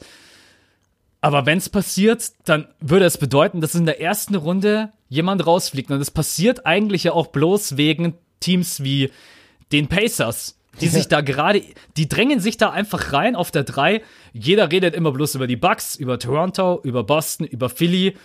Und mittendrin sind die Pacers, aber über die redet halt keiner. Aber die Pacers, wenn sie so konstant bleiben, können sie dafür sorgen, dass in der ersten Runde halt so eine Matchup auch einfach stattfinden kann. Und dann fliegt halt einfach direkt ein Top-Favorit im Osten raus. Frage an dich, wenn es jetzt gerade eben stattfinden würde und mit der neuen Personalie Tobias Harris bei den 76ers, wer würde diese Serie gewinnen? Sau schwierige Frage.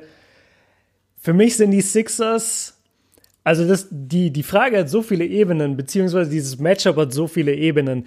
Die Celtics müssten eigentlich mindestens gleich talentiert sein wie die Sixers. Vor allem, weil sie auch ältere Spieler haben, die schon öfter in großen Situationen waren. Ben und Joel waren beide noch nicht wirklich in großen Situationen. Letztes Jahr, glaube ich, in der, was war das, zweiten Runde, genau, haben sie, glaube ich, gegen, gegen wen haben sie da verloren? Gegen Boston, ne? Ah ja, genau, gegen Boston in der zweiten Runde. Genau, ich. erste Runde war Miami. Genau, bei der Serie war ich gerade. Zweite Runde war äh, gegen Boston. Also talentmäßig erstmal sehr ausgeglichen, wobei ich sogar den Vorteil Philly geben würde, weil sie jetzt noch Tobias Harris haben. Das Problem ist nur, dass bisher Al Horford mit der beste Verteidiger in der NBA gegen Joel Embiid ist.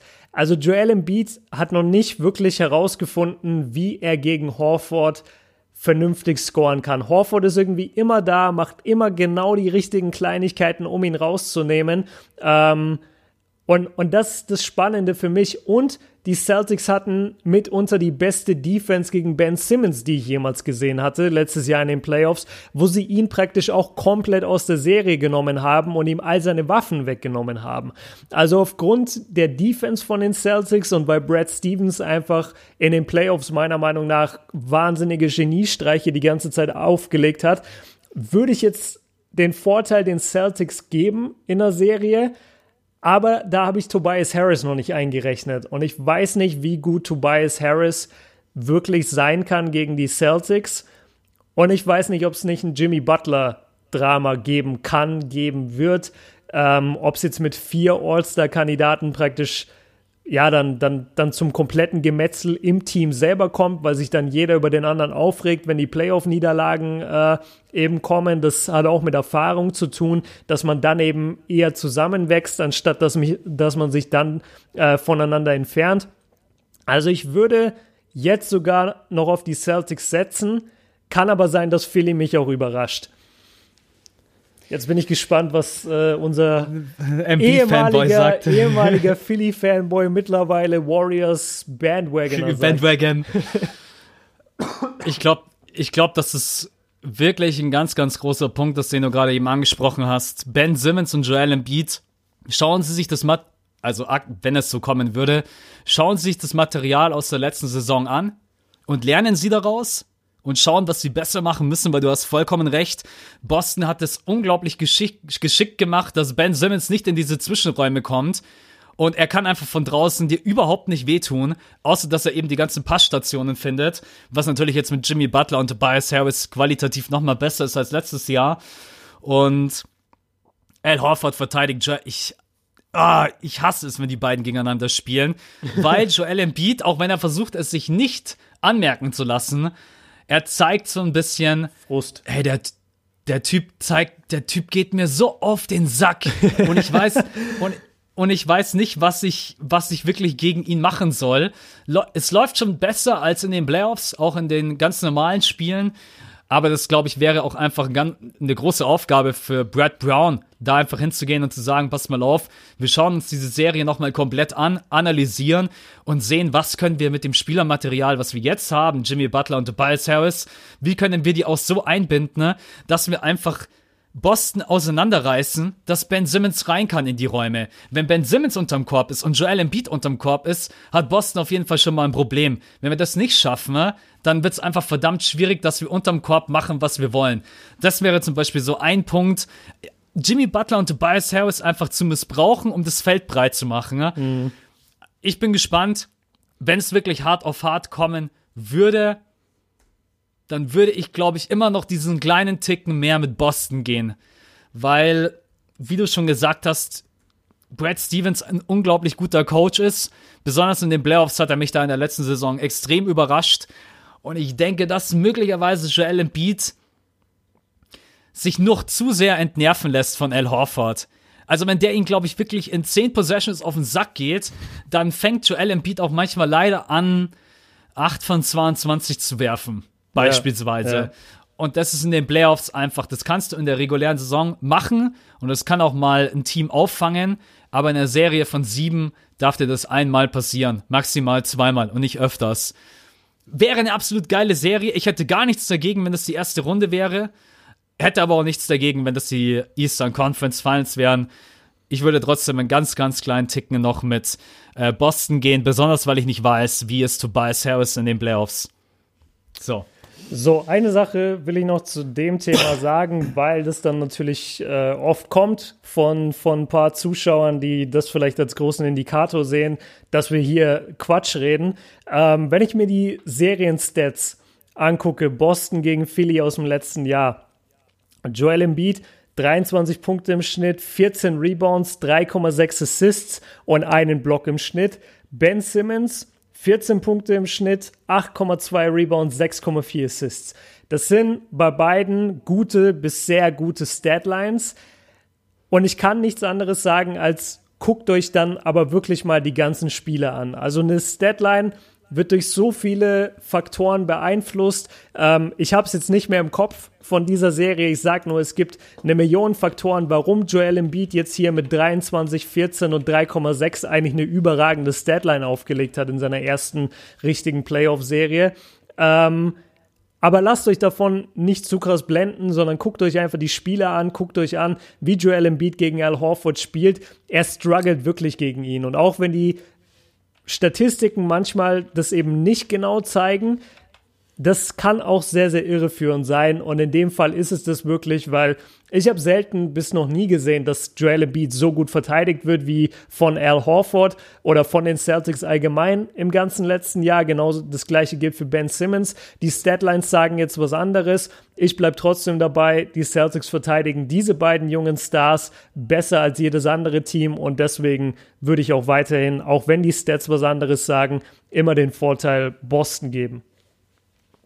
Ja, das ist wirklich bei den beiden ganz gefährlich. Also diese beiden Spielertypen legen ihre Statistiken eigentlich immer auf. Und deswegen äh, muss man sich die Spiele von Ben Simmons und Joel Embiid einfach tatsächlich angucken. Wann machen sie die Punkte? Sind es wichtige Punkte? Was haben sie für Wurfquoten? Äh, deswegen kann ich dir da auch einfach absolut äh, bloß recht geben. Da muss man sich einfach auch nochmal die Serie angucken die leider echt wehtat, weil ich auch immer die ganze Zeit das Gefühl hatte, eigentlich kann Philly es besser. Sie haben es aber nie geschafft. Deswegen. Also ich hoffe generell einfach, um das Thema abzuschließen, dass wir dieses Matchup dieses Jahr sehen. Egal ob in der ersten Runde, egal ob in der zweiten Runde oder egal ob in den Eastern Conference Finals. Ich will einfach sehen, hat Philly was gelernt oder nicht. Ja, Und schließe ich mich an. Will ich auch auf jeden Fall sehen. Kommen wir zum letzten Punkt, den haben wir mit reingenommen, weil wir wissen, jetzt müssen wir uns ja ein paar Sympathiepunkte zurückholen, nachdem wir die Lakers nicht in die Playoffs äh, gerufen haben. Die Brooklyn Nets. Und wir haben hier als Punkt mit drinnen, gegen die Brooklyn Nets will gerade eben keine Sau spielen. Ich schmeiß es einfach mal so rüber zu dir. Du kannst auf das Team eingehen, du kannst auf die Spieler eingehen, auf die letzten Spiele, kannst auch einfach nur sagen, wie gut dir das gefällt. Ich weiß, dass du das auch ähm, sehr, sehr feierst, was da abläuft. Deswegen hau einfach mal raus, was, was deine Eindrücke sind und was glaubst du, ähm, wie weit kann Brooklyn es schaffen oder ist es dann wirklich doch einfach nur ein bisschen so ein kleines Märchen, was in der ersten Runde dann aber ein Ende findet? Ja, so die Nets sind schon eigentlich sehr früh in der Saison zu einem meiner Lieblingsteams geworden, was ich mir echt sehr, sehr gerne angucke, obwohl ich überhaupt keinen Bezug zu denen hatte in der letzten Saison, die mich nicht groß interessiert haben letztes Jahr. Aber die sind, die sind einfach super interessant, weil die haben echt einen guten Mix aus starken Spielern, schwachen Spielern, Hustle-Playern, äh, ehemaligen Superstars, ehemaligen College-Stars, die dann aber aufgrund von Verletzungen nie das erreicht haben, jetzt bricht gerade meine Stimme, ähm, die nie das erreicht haben, was sie eigentlich hätten erreichen können. Wenn man sich äh, zum Beispiel Spencer Dinwiddie in, im College angeguckt hat, der, der wäre ja eigentlich ein, ja, ein sehr, sehr hoher Pick geworden oder war es dann sogar, aber er hat sich auf jeden Fall dann äh, kurz vorm Draft oder kurz danach verletzt und hatte dann praktisch eine ganz andere Karriere, musste ganz andere Dinge äh, machen, hat in der G-League gespielt wenn ich mich richtig erinnere. Und ähm, ja, D'Angelo Russell war mal ein gefeierter junger Point Guard, dann komplett durch die Nick Young Story ähm, ja praktisch so abgeschoben, jetzt wieder ein All-Star. Also äh, Jared Allen ist ein super geiler junger Spieler. Ich wusste gar nicht, dass der so jung ist. Ich war voll erschrocken, als ich den im, im Rookie-Sophomore-Game gesehen habe. Ich dachte, der, der ist, ist erst 19, oder? Oder wie alt ist der? Nee, 19 dürfte nicht sein. Also der ist ja, der ist, glaube ich, kein Warte. Rookie dieses Jahr. Der müsste ein Sophomore sein. Warte, ich schau ganz kurz nach für uns. Ja, genau, guck mal nach. Magic 20. 20. 21. April 1998 hat er Geburtstag. Also 20 ist er und 21 wird er. Laber. Jared Allen. Ja. Jared Allen, ja. Von den Nets. Ja, halt, von den Nets, guck halt nach. Niemals. Was hast du gesagt? Der ist 20? Der ist 20, ja. Ich habe das so gewusst, dass der irgendwie so um die 19, 20 ist. Ich weiß, dass er aussieht wie 23, 24, ja, oder. Und vor allem sieht er aus, als käme er frisch aus den 70s. du laberst doch. Der ist. Nee. No way, Alter, okay. Ja, krass. Jetzt guck nach. Ja, habe ich, hab ich jetzt gemacht, weil ich dir nicht vertraue. Ähm, ja, also das, das, Team, das, Team, äh, das Team ist super. Ich, ich bin großer Fan von dem Team. Es macht echt Spaß, denen zuzugucken. Und, und vor allem, weil sie eben noch nicht perfekt sind. Also weil sie eben Struggle-Phasen mit drin haben. Weil sie, ich, ich glaube, da gab es eine Phase, also ich weiß es noch, da gab es eine Phase, da haben sie sechs, sieben sogar mehr Spiele vielleicht verloren, immer im vierten Viertel, immer mit ein paar Punkten oder sie haben, äh, sie haben immer Führungen, die sie zur Halbzeit hatten, wieder hergegeben. Also das ist einfach ein totales Entwicklungsteam und dafür spielen sie echt geilen und vor allem erfolgreichen Basketball und es macht Spaß, diesen vielen verschiedenen Charakteren zuzugucken. Ähm, ich denke, die sind ein Upset-Team. Also was ich damit meine ist, ich denke, je nach Matchup halt, ne? Also jetzt im Moment würden sie gegen die Pacers spielen. Das wäre zum Beispiel genau so eine Serie, die ich auf den Tod feiern würde, weil das sind zwei sozusagen unbeliebte äh, Teams in der NBA. Das sind jetzt keine Teams, wo, wo irgendwie der Durchschnittsbürger sagt, yo, lass mal heute Nets gegen Pacers gucken, erste Runde Playoffs. Aber das wäre so für Basketballpuristen wie uns, wäre das einfach ein Traum. Und da hätte ich so Bock drauf. Ähm, und da könnte ich mir vorstellen, dass Brooklyn es tatsächlich schafft, auch so ein Team wie die Pacers, die halt zum Beispiel überhaupt keine Feuerkraft mehr haben, jetzt vor allem seit Oladipo weg ist. Sie sind zwar effektiv, aber sie haben nicht wirklich das Scoring-Volumen in ihrem Team. Ähm, da fände ich es zum Beispiel übertrieben spannend, wie die Nets sich da schlagen würden und ob sie nicht sogar die Pacers rauskicken könnten im ersten, äh, ja, in der ersten Playoff-Runde. Also für mich ein geiles Team. Ähm, ich habe auf jeden Fall Bock. Du hast ein Skript geschrieben. Keiner hat Bock auf Brooklyn. Ich habe das erst, ich wusste nicht, wie du das meinst, weil nur dieser Satz da drin war. Ich dachte, du meinst so, keiner mag die Brooklyn Nets. Nee, nee. Und ähm, also ich habe auf jeden Fall Bock auf Brooklyn. Und ähm, ich glaube, keins der Playoff-Teams, auch die Bucks und die Raptors, ich glaube nicht, dass die, wobei die beiden vielleicht schon, die sind einfach so viel stärker. Aber äh, die Celtics zum Beispiel, glaube ich, haben nicht Bock auf die Bucks. Äh, sorry, auf die Nets. Also die, die sind schon ein Team, das, das unangenehm ist zu spielen. Und, und ich äh, glaube an den Hype. Also ich glaube, die bleiben in den Playoffs und ich glaube auch, dass die, wie gesagt, ein Kandidat wären für einen Upset. Ja, also ich gehe da auch voll mit. Erstens ist es ein Team, was sich noch entwickeln wird. Das ist eigentlich das Schönste daran. Ich hoffe, dass sie alle zusammenbleiben. Ne? Da ist so viel Potenzial drin und wie die zusammen Basketball spielen ganz, ganz wichtig, dass sie zusammenbleiben, weil das funktioniert und wenn die dann alle zusammenwachsen, wer weiß, was in den nächsten zwei, drei Jahren möglich ist. Ich feiere dieses Team ohne Ende. Ich glaube auch, dass so eine Serie gegen die Pacers genau das Richtige wäre. Ich bleib trotzdem bei dieser Aussage, es hat keiner Bock auf die Nets, weil die Nets wahrscheinlich von allen Teams, also wenn jetzt zum Beispiel die Bucks gegen Toronto spielen, die wissen ganz genau, was kommt da auf sie zu. Mhm. Aber bei den Brooklyn Nets kommt so viel Jugend auf sie zu, sage ich mal, und vielleicht auch ein bisschen Blödsinn, dass vielleicht auch mal Blaze gelaufen werden, wo sie denken, was machen die jetzt? Oder die erwischen mal einen Abend, wo ein D'Angelo plötzlich alle Lichter ausschießt oder ein Joe Harris alle Lichter ausschießt, der übrigens gerade eben sehe ich 47,1% schießt die ganze Saison über von der Dreierlinie. Was Damn. ist verdammt nochmal? Ähm, kein Wunder, also dass der gewonnen hat. Ja, kein Wunder, hey, hätte man ja eigentlich prophezeien können. Ja. Ähm, Ne, das ist ein richtig, richtig starkes Team, wenn man überlegt, äh, Levert hat jetzt so viele Spiele verpasst. Wenn der dann auch wieder komplett bei 100% ist. Ich glaube, dass da viel möglich ist. Natürlich, wenn es dann gegen die Bucks geht oder gegen, äh, ja, eigentlich gegen die Top 4, muss man fast sagen, dann wird es wahrscheinlich nicht reichen, weil auch sehr, sehr wenig Play mal, schon mal Playoff-Erfahrung. Äh, Carroll. Damals bei den Hawks, glaube ich und dann sind wir schon raus, oder? Allen, Crab, ja. Ja, die haben also, alle nicht, und, nicht wirklich was. Ja, genau. Aber hey, aber du musst auch einfach mal in so eine Playoff-Serie kommen und dann spielst du einfach mal vier, fünf Spiele und selbst wenn es dann aus ist, hast du einfach eine verdammt gute reguläre Saison gespielt, hast die Playoffs mal mitgenommen, hast auch mal dieses Feeling und diese Erfahrung, die so viel wert sein kann, weil Playoffs einfach ich gehe jetzt mal davon aus, war leider noch in keiner Serie, wird auch niemals passieren, aber ich glaube einfach, dass es. Ach komm, der, der Call von ah, Minnesota kommt bald. Der Call von Minnesota, auf jeden Fall, ey. Nee, das ist einfach eine komplett andere Geschichte, eine ganz andere Intensität und ich will sie in den Playoffs sehen und ich glaube, wir werden sie da auch in den Playoffs sehen und dann einfach mal überraschen lassen, was dieses junge Team noch in dieser Saison schafft und besonders in den nächsten zwei, drei Jahren. Macht auf jeden Fall mega Bock. Ich habe nur die Befürchtung, dass die Serie nicht so bleiben wird, wie sie jetzt aktuell wäre, mm. sondern dass der erste Gegner dann leider vielleicht doch irgendwie Boston oder Philly ist. Und ja, aber so Jared Allen gegen Joel Embiid, oh, vielleicht shit. auch mal ganz interessant. Ah, das also Jared Allen, stark. ja, ist jetzt auch kein Freund von Traurigkeit, äh, Allen. Ähm, nee, der blockt auch ja. jeden, ne? Also das, ja, das, das, ist so Wahnsinn, Alter. wer, wen der dieses Jahr schon alles geblockt hat, wer alles versucht hat, über den zu stopfen und der ist halt jedes Mal dran. Auch im Rookie-Game jetzt. Ich weiß nicht, wer das war. Irgendeiner hat versucht, über ihn zu stopfen und der hat das Ding noch geblockt. Ich glaube, es war, ich weiß nicht, ja, es müsste Ben Simmons gewesen sein. Ich glaube, Ben Simmons hat versucht, über ihn zu danken und Jared Allen hat das Ding einfach locker aus seiner Hand gepflückt. Also der, der ist so ein Biest.